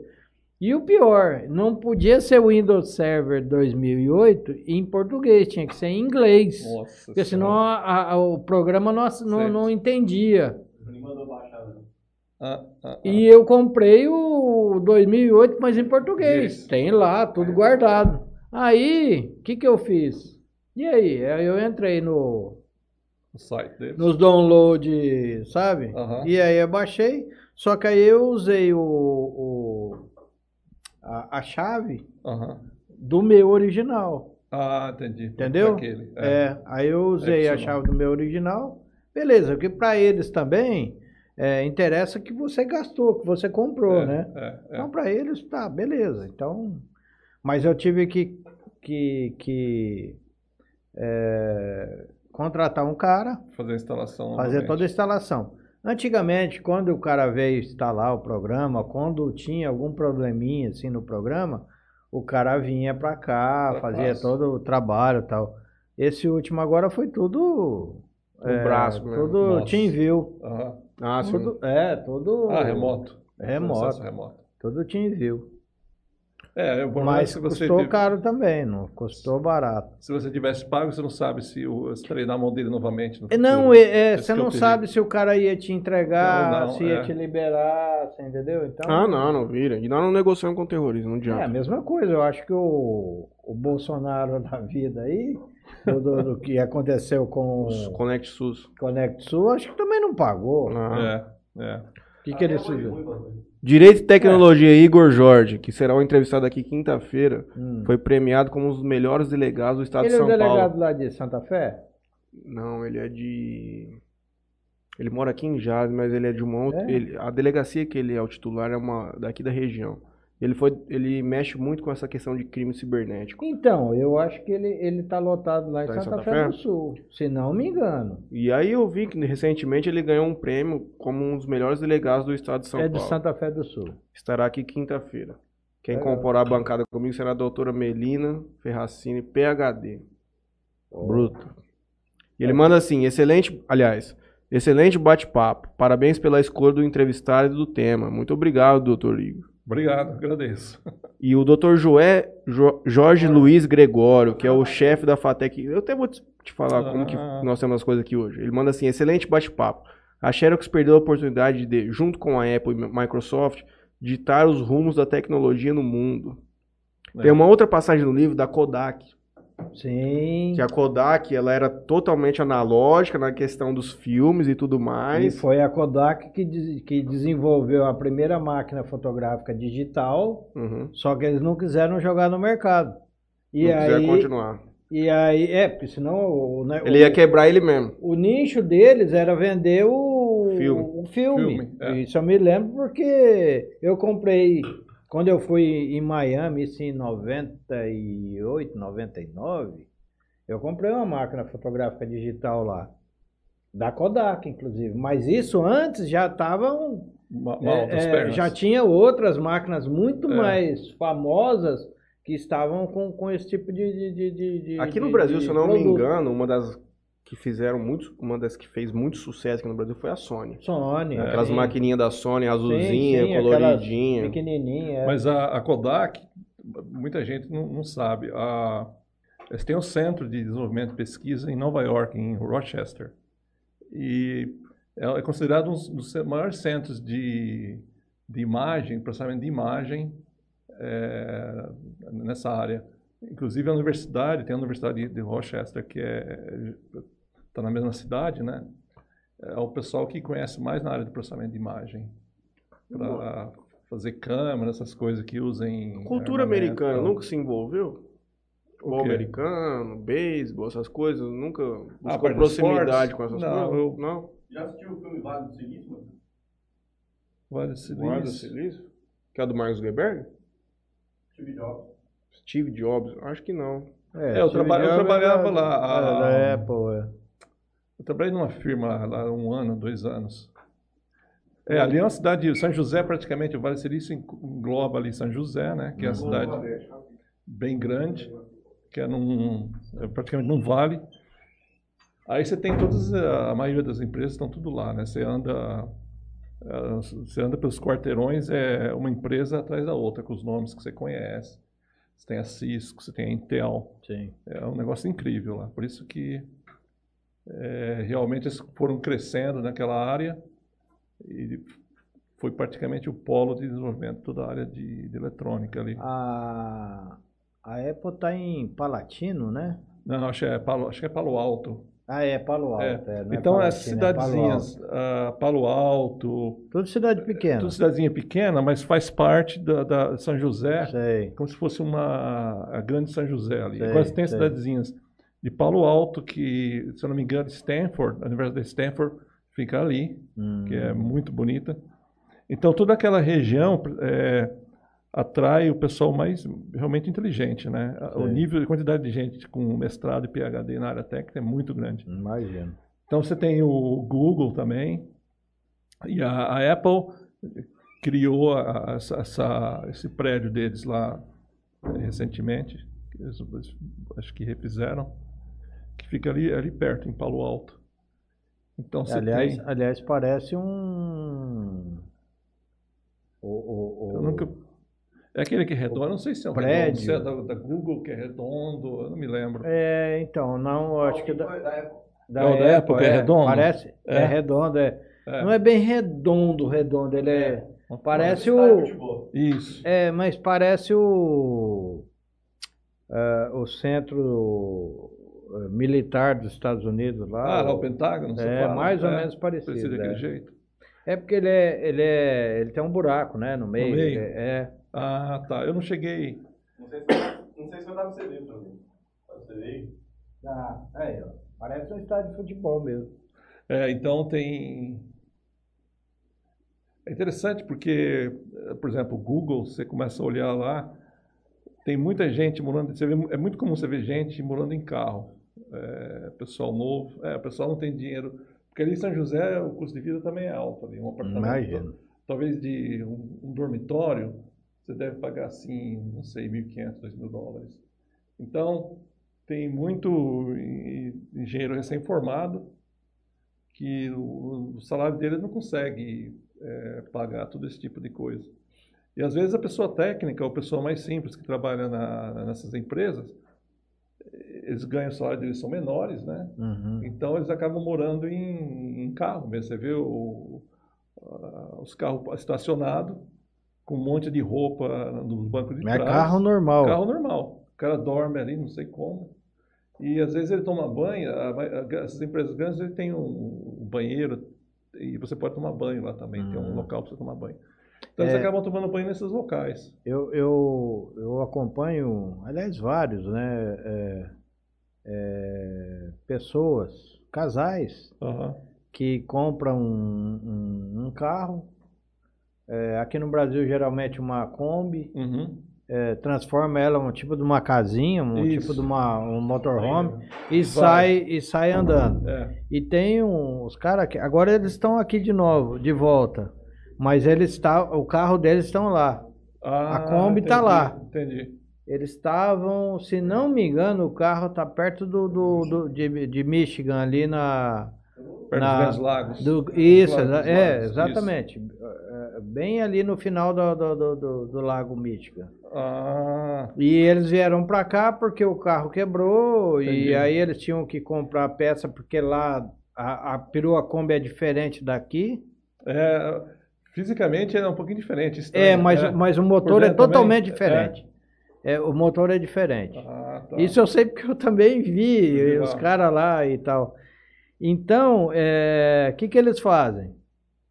Eles dormem na, na, na, na Kombi, na Kombi, né? Aham. Que eles formam uma, uma casa praticamente. É. Só não tem é, banheiro. Banheiro. E aí eles usam a rede o Walmart para comprar as coisas, e aí ele vai lá no, no, no, no- no- no banheiro, banheiro. É. aí tem uma, uma, um- uma academia lá que diz que tem em tudo quanto é lugar. A mesma, mesma Academia, academia. de exercício. É, Fazer exercício, é. é. E aí eles fizeram um. um eles ficaram sócios Aham. da, da, da academia. E aí você pode ir em qualquer lugar do, do, do- do- dos Estados Unidos que tem aquela academia. Aí o que, que eles usam a academia? Para ir tomar banho. Ah, tá, entendi. E aí, voltando no assunto, é, é, eles encontram muita gente dormindo em carro comum é, é, na, na, na, na- É, no estacionamento não- do. Walmart. Exato, no Walmart tem muita gente que se aposentou, pessoal idoso, eles acabam indo lá para trabalhar assim, eles, eles pegam um trailer, né, o pessoal um Uhum. dinheiro idoso, eles pegam um trailer e O americano gosta muito de trailer, Então né? Só que ficam ele ali- para, né? Estaciona estacionam no lugar. Walmart. O Walmart tem o estacionamento é muito grande, então eles deixam, o cara, os É, velhinhos mas ficam não lá, pode, não pode ficar muito, não. não pode, eles ficam Não. mudando de, É. de, de, de Walmart, por exemplo. É, Então os pode. velhinhos ganham uns trocadinhos, eles ficam lá dentro trabalhando nas coisas mais simples e tal. Deixa eu voltar aqui no YouTube, porque a galera tá participando com a gente. O, Hum. o Juliano Adão manda mensagem pra gente que tá nos assistindo. O ator Antônio Fagundes, às 8h25, não me lembro do que a gente tava falando. E o, e o Dr. Igor, que tava participando com a gente, ele diz assim, que há um risco gigantesco dos criptoativos derreterem em determinados períodos, mas os lucros são exponenciais. Os criptoativos são uma tendência, mas consequentemente a regulamentação tem ocorrido em muitos países. Aí ele diz que era delegado lá em Santa Fé do Sul, e diz que será uma honra falar comigo com a doutora Melina. Olha só, doutor. A honra é completamente minha. Aí o Jorge Luiz Gregório, nosso diretor da FATEC, vou comentar para você o que, que Uhum. significa hoje isso para nós. Pois é, a história da, da tecnologia se confunde com a história dos negócios, o que rende muitas boas histórias. Tem uma, tem uma série de documentários, ele recomenda o download. The True Story of the Internet, com quatro episódios que resumem bem a história mais recente da web, vale a pena também. A FATEC, nós temos uma situação aqui, recente inclusive, que fechou uma parceria com a Microsoft, se não me engano. E o menino que faz o colegial, ele faz o primeiro, segundo colegial e ao mesmo tempo ele faz essa fa- a ETEC, né, Léo? ETEC. Ele faz Ah. uma ETEC, que é uma escola de tecnologia. É. Isso E é aí do quando ele acaba o terceiro Paulo. colegial, ele entra na FATEC. E aí ele faz só dois anos da graduação. E ele, de- dois anos depois que ele saiu do colegial, ele já sai com uma graduação em tecnologia. É, Porque desde que o Você menino... Tem uma em Pernambuco, o moleque entra no primeiro colegial lá dentro da ETEC, cara. É, então, o cara faz o primeiro, segundo, terceiro, eu acho, na ETEC. E aí ele termina. Aí ele faz dois anos de FATEC. Isso. E aí ele já sai com uma graduação Tinha- em sistema de informação. A ITEC tinha, eu não sei se era em São Paulo, São José dos Campos, que era muito, muito boa na parte de, de eletrônica. Era o pessoal técnico, fazia o pessoal Uhum. que fazia técnico, Hoje. É, Então, e hoje nós temos também. análise de sistemas aqui em Jales, nessa FATEC. Ah. E aqui em Jales nós temos três empresas, pelo menos. Não, não é só isso, não. Tem sistemas para web, análise de sistema e gerente de projeto. Sim, mas nós temos três empresas grandes de tecnologia aqui em Jales hoje, que é a Solutions VoIP, essa é do nosso companheiro, a Precisão Sistemas, que é do É. esqueci o nome do rapaz, e É. a Sistemas BR, que é do Fernando, junto com o Kiko, com o Rick também, com outro amigo que- que já esteve aqui conosco. Eles Eu acho- empregam hoje, que eu acho que aqui na tecnologia, umas 150 pessoas em a Jales. Syscomp, Syscomp. Eu acho que, por exemplo, Jales poderia. Essa é uma ideia, que se eu, se eu aposentasse e voltasse para cá, é, pegar algumas empresas aqui, pegar alguma, alguma grana e montar um tipo assim de, de escola na área, dessa- da área de eletrônica embarcada, essa área que eu, que eu mexo. Uhum. Porque esse- se pegar uma pessoa jovem e começar a mexer com isso, ele até fazendo faculdade depois nessa área tem muito emprego. Tanto, Uhum. tanto- no Brasil nem tanto, mas se a pessoa quer sair do país para realmente trabalhar nessa área, tem muito emprego. É uma, uma co- área que tem mais emprego hoje nos Estados Sim, Unidos sim. nessa área. Foi uma coisa que nós conversamos com o Fernando, esse menino da Sistemas BR aqui, que talvez hoje seja mais importante você ter o domínio do inglês e aí É. você aprender a tecnologia do que o contrário, porque você sabendo inglês e entrando nessa área, porque na verdade a programação é toda em inglês. embarcada. Então vo- você vai aprendendo inglês consequentemente, você vai abrir um campo de emprego muito grande.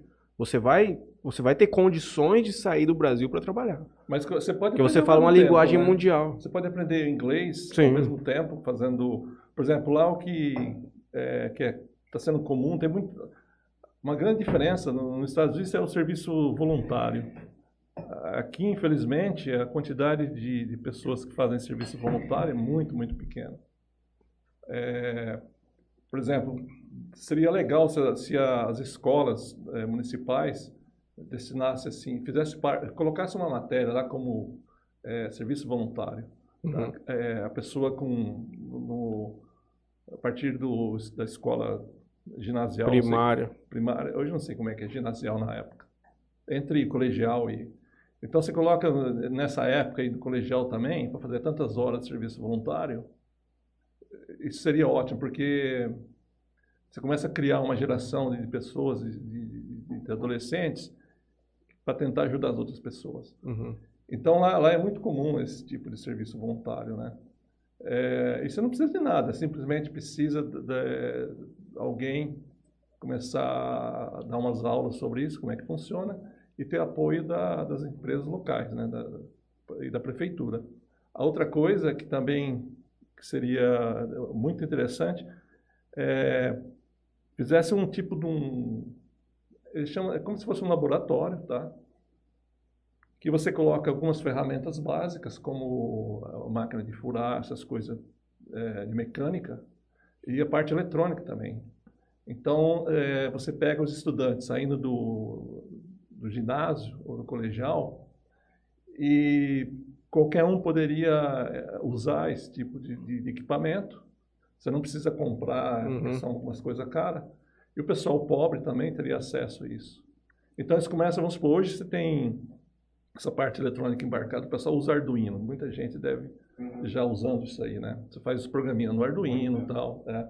Então, você compra um monte de plaquinha Arduino, você compra outras, ah, outras placas, você pode fazer alguns eh, robôs básicos. Isso aí atrai muita criançada, né? Então, é um negócio barato. Se você pegar eh, dinheiro de algumas empresas, simplesmente coloca lá quatro, cinco computadores e coloca esses equipamentos e a pessoa usa conforme ela quer o tempo.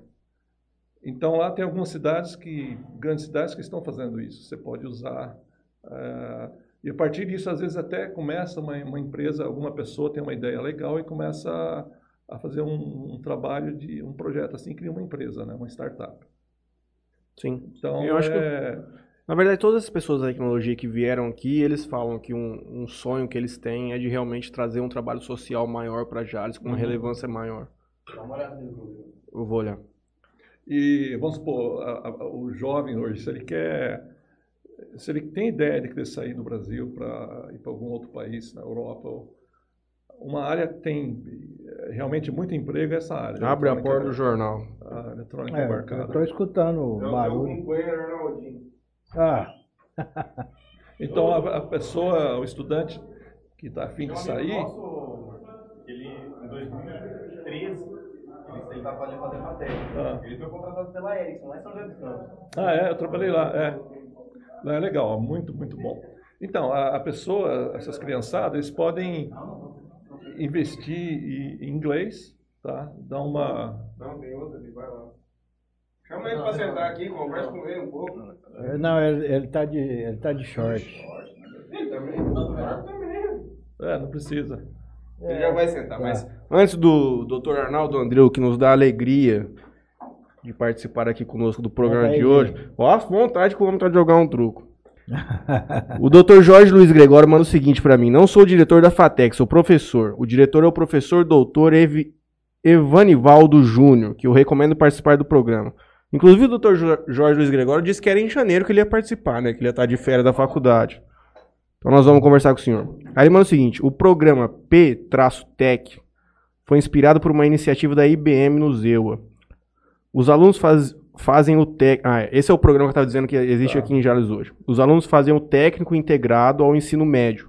E, após três anos, entram diretamente no curso superior de ADS. Em cinco anos, ele sai com a formação completa: ensino médio, ensino técnico e ensino superior. No percurso, os alunos são monitorados pelas empresas que vocês citaram aí. ETEC e FATEC usam o sis- o sistema Arduino no sistema de lógica e no Ah, desenvolvimento tá. de projetos de iniciação científica. Legal, já é uma boa. Já é uma realidade que a gente É. tem aqui na Mas cidade. isso aí está aberto, seria interessante se eles Isso aqui é de graça. Mas está aberto a qualquer estudante. que Sim. Sim. Sim. Que não precisa estar inscrito e começar a querer aprender ali. É, existe um vestibular, um processo seletivo, mas. É, mas é. Mas eu, pra ser bem franco, eu acho que as vagas não ficam nem completas. Eu acho que tem uma, tem uma procura baixa ainda. Quem quiser fazer isso aqui em Jales hoje tem a capacidade de fazer. Dependendo. Completo. Tô Arnaldo André, minha mãe acabou de dar boa noite aqui pra gente também. Vem aqui dar uma. A parte de informática aqui e de informática, a agricultura é um pouco mais concorrida. Tá. O negócio tem mais o normal. Conduz um pouco a entrevista. Não aparece, é debaixo da mesa. Ó, sabe o que, que eu, eu, eu vou dar uma sugestão para vocês? De ter um outro microfone ali. É. Não, quem não quiser aparecer, não vai aparecer. Não, tudo bem, mas pelo menos fala, que nem você falando Ah, sim, aí. mas nós já cansamos de falar pra ele. É. Tá falando pra quem estiver aqui também, não Então, mas aí que tá. Quem tá lá assistindo não escuta às vezes você falando. eu. A questão entendeu? é que Se eu tiver no headset, eu vou ter que tirar o fone, eu vou ter que colocar o fone pra no fone. É, Tem mas. como colocar outro. Tem como vocês, eu vou ter que testar. ah, É? Mas eu acho que eu tô. Eu É, acho que eu. Acho, que seria um projeto legal se tivesse assim. é Mesmo da, da, da, da, da FATEC, eu acho super legal as, as matérias que vocês falaram. Mas outra coisa assim que. Não sei, qual, qual é o bairro mais pobre aqui dessa? É perto da, de União? Ah, É, muitos. antigamente era falar da Vila União. Acho que ainda continua, né? Então, Não, monta- existem muitos. Então, É, eu acho que São Gabriel hoje é mais. um, alugasse uma sala lá, colocasse um monte de Arduino. Aqui na Fnac já tem um. É. Mas eu falo assim, acesso para todo mundo, para as crianças. Não, não que você tem que fazer vestibular. Ah, tá. Pois montamos uma Sim, rede de computação sim. para aprender computador na lá. É na CAGE. Então, você, você coloca uns arduinos, uns, uns, uns robozinhos lá, uns bracinhos, e, e começa a estudar da eletrônica básica e tal. mínimo, né? O mínimo, exato. Para a criança se despertar. Nossa, Mas eu vou te falar, o problema nosso Esse aqui é o é. ponto Veja só, inicial mas o da- problema nosso aqui é muito mais embaixo. Ok. A doutora. A doutora. A doutora da Privilégio Telecom, Monize Sanita, veio aqui e ela disse que ela tem muita dificuldade em contratar profissionais aqui em Jales. Pela simples ques- questão de português. A gente tem uma deficiência, antes de chegar nessa deficiência Ah. tecnológica do aluno entrar ali, a gente tem uma deficiência muito grande em ensino básico. Um por causa de evasão, de evasão do ensino, Aham. mas e outra porque pelo que eles dizem, eu até vivi isso também. O menino quando está na, na escola ali, ele não entende o que, que significa o ensino para ele. Se uma pessoa, se um aluno de 14 anos tivesse a maturidade de uma pessoa de 25, 28 anos, ele conduziria aquilo de uma forma muito, muito mais muito mais caprichada, vamos dizer assim. Então aqui em Jazz, além da gente não ter, além da gente ter esse problema com, com profissionais mais técnicos, com profissionais mais especializados, a gente tem um, um problema muito com profissional de base. Você não tem um profissional que consegue redigir um e-mail Ah, para é, falar com o cliente. Então eu acho que esse é um problema muito grande que a, que a ETEC e a FATEC ele já sube pra gente. Tá. Porque o aluno que quer ter a especialização, o aluno que já tem a mentalidade de querer entrar no mundo da, da tecnologia, ele está servido. Ele vai ser atendido. O que a gente precisa é dar uma melhorada no nosso ensino básico, de conseguir formar uma pessoa mais pronta para chegar nesse, nessa etapa e estar preparado para o mercado de trabalho. É, eu, não, eu não sei, essa é a minha ideia. Eu acho que você montar um- uma salinha dessa com um monte de Arduino para uma criança de 10 anos, 12 anos, ela nem precisa ter muita. Vai adorar, ela não precisa ter essa parte. De, de- você entendeu? Você não precisa nem ter essa parte de linguagem, isso daí. É, Mas essa parte de robótica ainda aí que eles vão ficar mais loucos. é, ele não. Você não precisa aprender a redigir ou fazer nada assim para mostrar. É só para para criança. E como antigamente você tinha o futebol, que eles falavam, o futebol ajuda a criança da- das áreas pobres a se integrarem sair da droga, né? Você pode fazer alguma coisa com, com essas plaquinhas de robô, com as crianças é, bem menores, e faz um, um currículo e vai seguindo paralelo à escola. Colocar isso em, em áreas pobres, né? Agora, profissionais para fazer eh, das aulas, esse tipo de coisa, né? Você teria que achar voluntários, né? Aqui, ok, emenda aula voluntária. O problema nosso na, na região, desde a época, isso é Ah. não é a parte de. Depois você fala. Não, não vou falar. Vem cá, vem cá então. Doutor. Pelo amor de Deus. é. Você vai, não vai, tira a câmera dele, não vai aparecer. Hum. Senta você aqui então. Não, não, eu vou. Tá tomando água, é água. Isso, tomando Água? A, a nosso problema aqui não, não é nem a parte de, de recursos, de matéria, de Ah, computação. tá. de- o- isso aí é fácil arrecadar, Ah, entendi. entendeu? Você, a gente sai As empresas. pedindo, você ganha Ah, é? dois, dez computadores assim, em dois minutos. É mesmo? O Legal. problema é o RH, O RH, o senhor fala. que é a parte de recursos humanos, pagar um professor, Ah, tá. Entendeu? E geralmente essas empresas têm que ter alguma assistência. Aham. Essa é a, essa é a parte dificultosa em todas as, as a CAGE, Aham. Sacra, a PAI. O problema não, não é você ter, buscar recurso de material, A parte humana. é a parte de RH, o profissional. Esse é caro. E esse, por incrível que pareça, o Estado não supre, Ah, ele não paga. não paga. Ele vai até na parte de material, Tá. ele não pode. Agora, supõe que, voltando a esse tipo de, de mini projeto, você, você acha que não conseguiria pessoal voluntários? Por exemplo, eu estaria disponível, no caso, se fosse online, tá? Você pode fazer alguma E- coisa não, online. Até seria possível, mas Tá. aí você vai mexer com meninos de 10 a 12 anos, de- vamos falar de 7 a 12 anos, Isso. tem que ter uma assistente social, Tem que ter alguém para Ah, tomar tá. conta, porque a, a promotoria vai perguntar se pode, se não pode, Ah, o que está acontecendo. Entendi. É uma burocracia. É, esse ponto eu não tinha imaginado. Infelizmente, isso no Brasil essas verdade. Aham. são, menor não pode trabalhar. É Na nossa verdade, época, tem- com 14 anos, a gente trabalhava e estudava. É, é. Hoje não pode mais, entendeu? Você tem que fazer, sei lá, licenciar o local, alguma coisa assim. É, é, uma- é um pouco mais complicado que o normal. Aham. Mas, doutor, Infelizmente. Matheus, primeiro- na FATEC, os caras dão aula de graça para idoso de informática desde 2011. É, Então. Ah, é.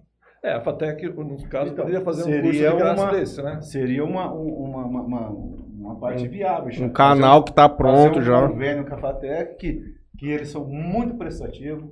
Todos, todos, todos, desde o do diretor, que eu lembro, Aham. esqueci o nome dele, Ed, Edivanildo. Divanildo. Nossa, ele é uma figura fantástica. Se perguntar para ele, pedir para ele, ele, o que ele puder ceder, e os alunos também, viu? Desde a parte de agricultura, de formação, de todos. Legal. Até a parte Sim, de- tem uma parte muito forte de, de agro aqui também, na- nas escolas aqui É, técnicas. nós temos uma das menores facu... é, de agrícola do. Ah, é. Vamos falar. Pode falar do Brasil? Ah, né? sim. É, sim. quando eu falar de São Paulo, você pode até falar do Brasil. Aham. É maravilhoso aqui. Mas em primeiro lugar, doutor, com certeza a OAB Jazz, a nova, a nova diretoria, vai encampar essa luta aí e vai trazer para a sociedade essa, essa luta. Com certeza. Mas em primeiro lugar, o senhor se apresente pro convidado aqui. O senhor Ah, Deixa eu chegou. brincar. Eu me chamo Arnaldo Andreu. Deu Sou prazer. amigo do, do Franley, do Marcelo. Ah, legal. Marcelo? Não, Matheus. Do Marcelo? Matheus, você viu? Tô louco. O senhor é daqui de Jales, não? Eu sou de Jales. É. Sou de Jales. Pra gente levar o programa ao fim, queria conversar um pouco com o senhor sobre a inteli- inteligência artificial. O que, que o senhor acha sobre isso? A questão de metaverso aí que tá vindo agora, o senhor acha que é uma tendência mesmo que vai mudar muito a, a forma como a gente entende a internet? É, essa- parte do metaverso eu não, não tenho acompanhado muito, mas a parte de inteligência artificial é, já está sendo usado em vários. É que às vezes a gente não sabe, né? Mas em, em bancos, essas coisas, já está tudo sendo usado. é, sem a gente saber o que tá Uhum. de trás do, do sistema. Agora, o problema maior é até que vamos supor em área militar, até que ponto você vai é, colocar um robô, uma arma que vai analisar e tomar decisão e atirar e matar um, Sem interferência pessoa, humana. sem interferência humana. Então esse que é o Tipo jogos de guerra da nossa época. é, Aquele é. filme maluco. Porque hoje você já é, você tem, já está rodando. é, você consegue botar, fazer um robô, colocar uma arma e ele analisa o local, qual é o nível de, é, de perigo na área tal, e decide se uma certa pessoa é, acha que é inimigo ou não. Essa é uma grande crítica que tem ao governo americano, essa questão de ataque com drones e tudo, que é, É, o dano que é o, que é o dano artificial. colateral que a gente fala. É, é. que você sabe que ali é uma área que é uma fábrica de arma terrorista. É, Só que é no mesmo lugar moram 40 civis. É. E aí vai destruir o armamento. Mas também vão matar 40 É, inocentes. como é que o, a inteligência artificial, o software, vai analisar isso e tomar decisões? E aí, geralmente eles se escondem em escolas, hospitais. Ah, onde- sim, sim, sim, sim. É, Mas eu vejo que a, a inteligência artificial ela está entrando num, de uma maneira mais intimista da nossa sociedade. Nós já estamos com um robô que limpa o chão da nossa casa. é. Já já vão vir robôs mais avançados, aqueles da Boston Dynamics e tudo mais, que vão efetivamente fazer os trabalhos que a gente tem residenciais. Que vai descarregar um carro, É. que vai, pô, vai cuidar da tua casa, vai fazer uma comida. E o grande ponto, que é uma, inclusive, uma das preocupações do, do Musk e tudo mais, que é o que o senhor citou. Até que ponto a gente consegue entregar uma autonomia para a, a EA, que eles falam? Porque o conceito da inteligência artificial, pelo menos do que eu já vi até hoje, é que é assim. O cérebro dele não perde informação como o nosso. O cérebro dele só, só acumula.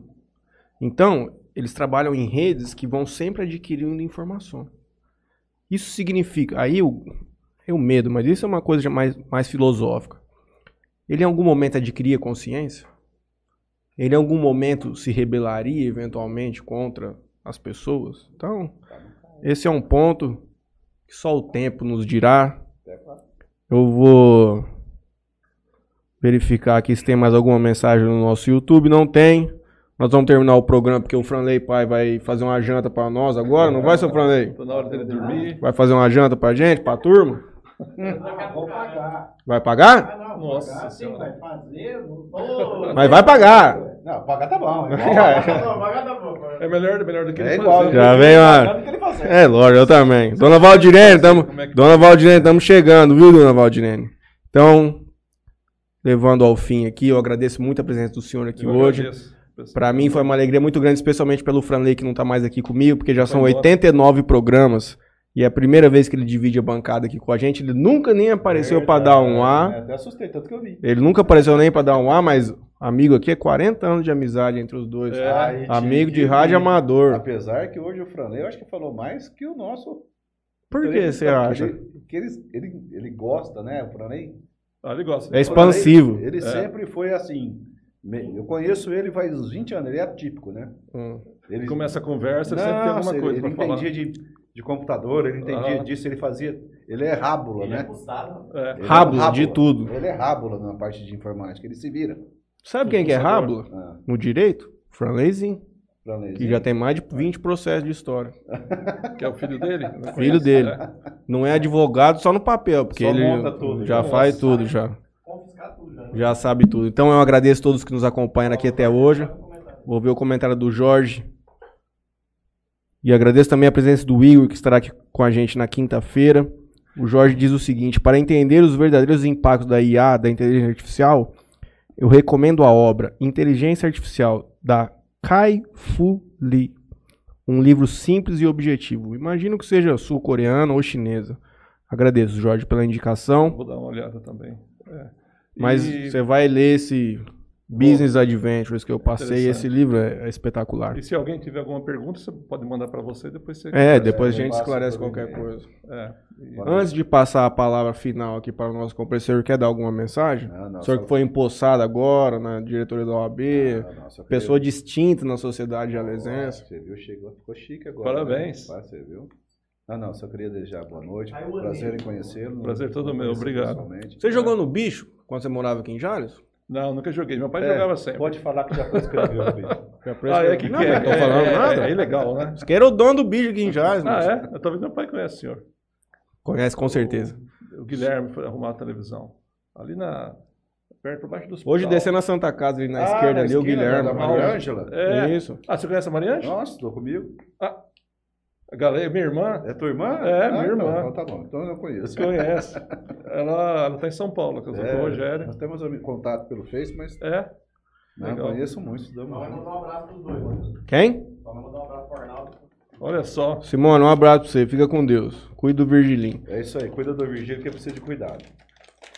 Então, eu vou deixar o espaço pro senhor, se o senhor quiser dizer alguma coisa, e depois nós vamos fazer as propagandas finais aqui, eu e o Arnaldo Andreu. É, eu gostaria de falar com o pessoal que está começando agora, te- querendo é, escolher uh, logo depois da, do colegial. É, se, se eles gostarem da área de exatas, tenta fazer a área de engenharia elétrica, se especializa nessa área de eletrônica embarcada, tem muito emprego. Acho que no futuro é, vai ter mais emprego, essa é uma área que não vai acabar. Mesmo com inteligência artificial, eles não conseguem Tirar o fator humano da questão. tirar. Vai demorar algum tempo até que acabe os profissionais dessa área, eu acho. Então vai ter muito emprego. E invista bastante em inglês, se vocês quiserem eh, sair do Brasil, do país, né? Invista em inglês. Falei isso meus meninos. Teus filhos falam inglês? Faz, já fechou o CCA. ó, Já não, fechou tudo. CCA. Já tá fazendo agora, ele vai pro especial. Já falei Márcio. ele, se ele quiser, quem quiser ser alguma coisa na vida, faz um pouco de inglês. De inglês. Não, tem que saber inglês, gente. Hoje tem que saber inglês. Fluente, Tem viu? um podcast Exato. na Fatec agora e quero contar do Marcos pra ele fazer a presença lá. Então Ah, tem legal. pouco tempo, hein? Tem Porque o homem tá indo embora. Mas eu vou É, passar. passa, Inclusive, Jorge, já tá marcado com o senhor segunda-feira que vem aqui no Interior Cast com a volta do Franleizinho. Mas aí eu vou passar o contato do senhor. Se der tempo, Tá. faz a participação lá Não, no, no pod- no podcast da Fatec. 7 agora aqui. Será um prazer. Então é dia 7 é o famoso depois de amanhã. Nossa, Inclusive. eu já tinha perdido. Não vai dar nem tempo de fazer um churrasquinho. Sexta-feira, Eu não. queria até conhecer dá, o teu rancho, poxa. Aí não vai ter. É, eu pensei que você ia ficar mais, você ia chegar mais cedo. Eles são um viajado. Ah, Importante. mas você também tava, Tava mano? pro exterior agora. Você também tava. Também tava. Foi Você também foi tava. Paraguai pra Argentina. É, pessoal, obrigado por todo mundo pela. Gente, é isso. Eu gostaria de agradecer a Bebida Sabor aqui, ao Toquim Center Car e a LH Bor. Agora você tem que fazer assim, ó, patrocinadores do MTD. Agradeça as empresas aí, Ronaldinho. Tá mais perto. microfone. Prato. Ah, Tropicais Sorvete. Adoro. Sou fã. Você gosta do tablito da Tropical? Nossa, eu gosto, eu gosto mesmo é daqueles, Daquelas daqueles lá. aqueles mais chiquinhos lá. como- É, é esse aí mesmo que é o filé. É que eu não, eu não sei se nós podemos eu falar isso Eu gosto aqui. de amêndoas, experimento. Sei. Gente, O ômega mesmo. aquele mega do chique lá não dá metade desse aí. Sabor e qualidade clássico exclusivo, com fabricação própria e quatro unidades em Jara, isso é verdade. Eu conheço da América do Sul, da 2. Da 2, tem aqui no Santos. Almeida. E tem aqui na São Despedida. E lá na. Que é na- a na matriz. Lá perto da Facip. Isso. Na avenida. Isso aí. Pronto. Eu acho. Essa eu já falei sem vocês falar já. Ué, Faltou o Parcela aí, Soluções Financeiras, mais um EP do Franleizinho e a Multimarcas Pneus. Gente, voltaremos depois de amanhã com o Dr. Igor Jorge e participando comigo aqui a doutora Melina Ferracini. PHD, doutora na Sorbonne. A mulher é bruta, caramba. amigo. A Melina? Do óculos? Melina? Nossa. Opa! Opa, daqui de Jales. Ela é, inclusive, professora do mestrado do Mackenzie. Ela dá aula junto com os caras que me deram aula. É, o bicho é Nossa fudido. cunhada? Esposa do óculos? É isso. Melina? Olha os bola fora que você dá aqui no programa. Tá vendo? Termina o programa, Leonardo. Ah, Tchau, mas- pessoal. Prazer. Mas ela é fantástica.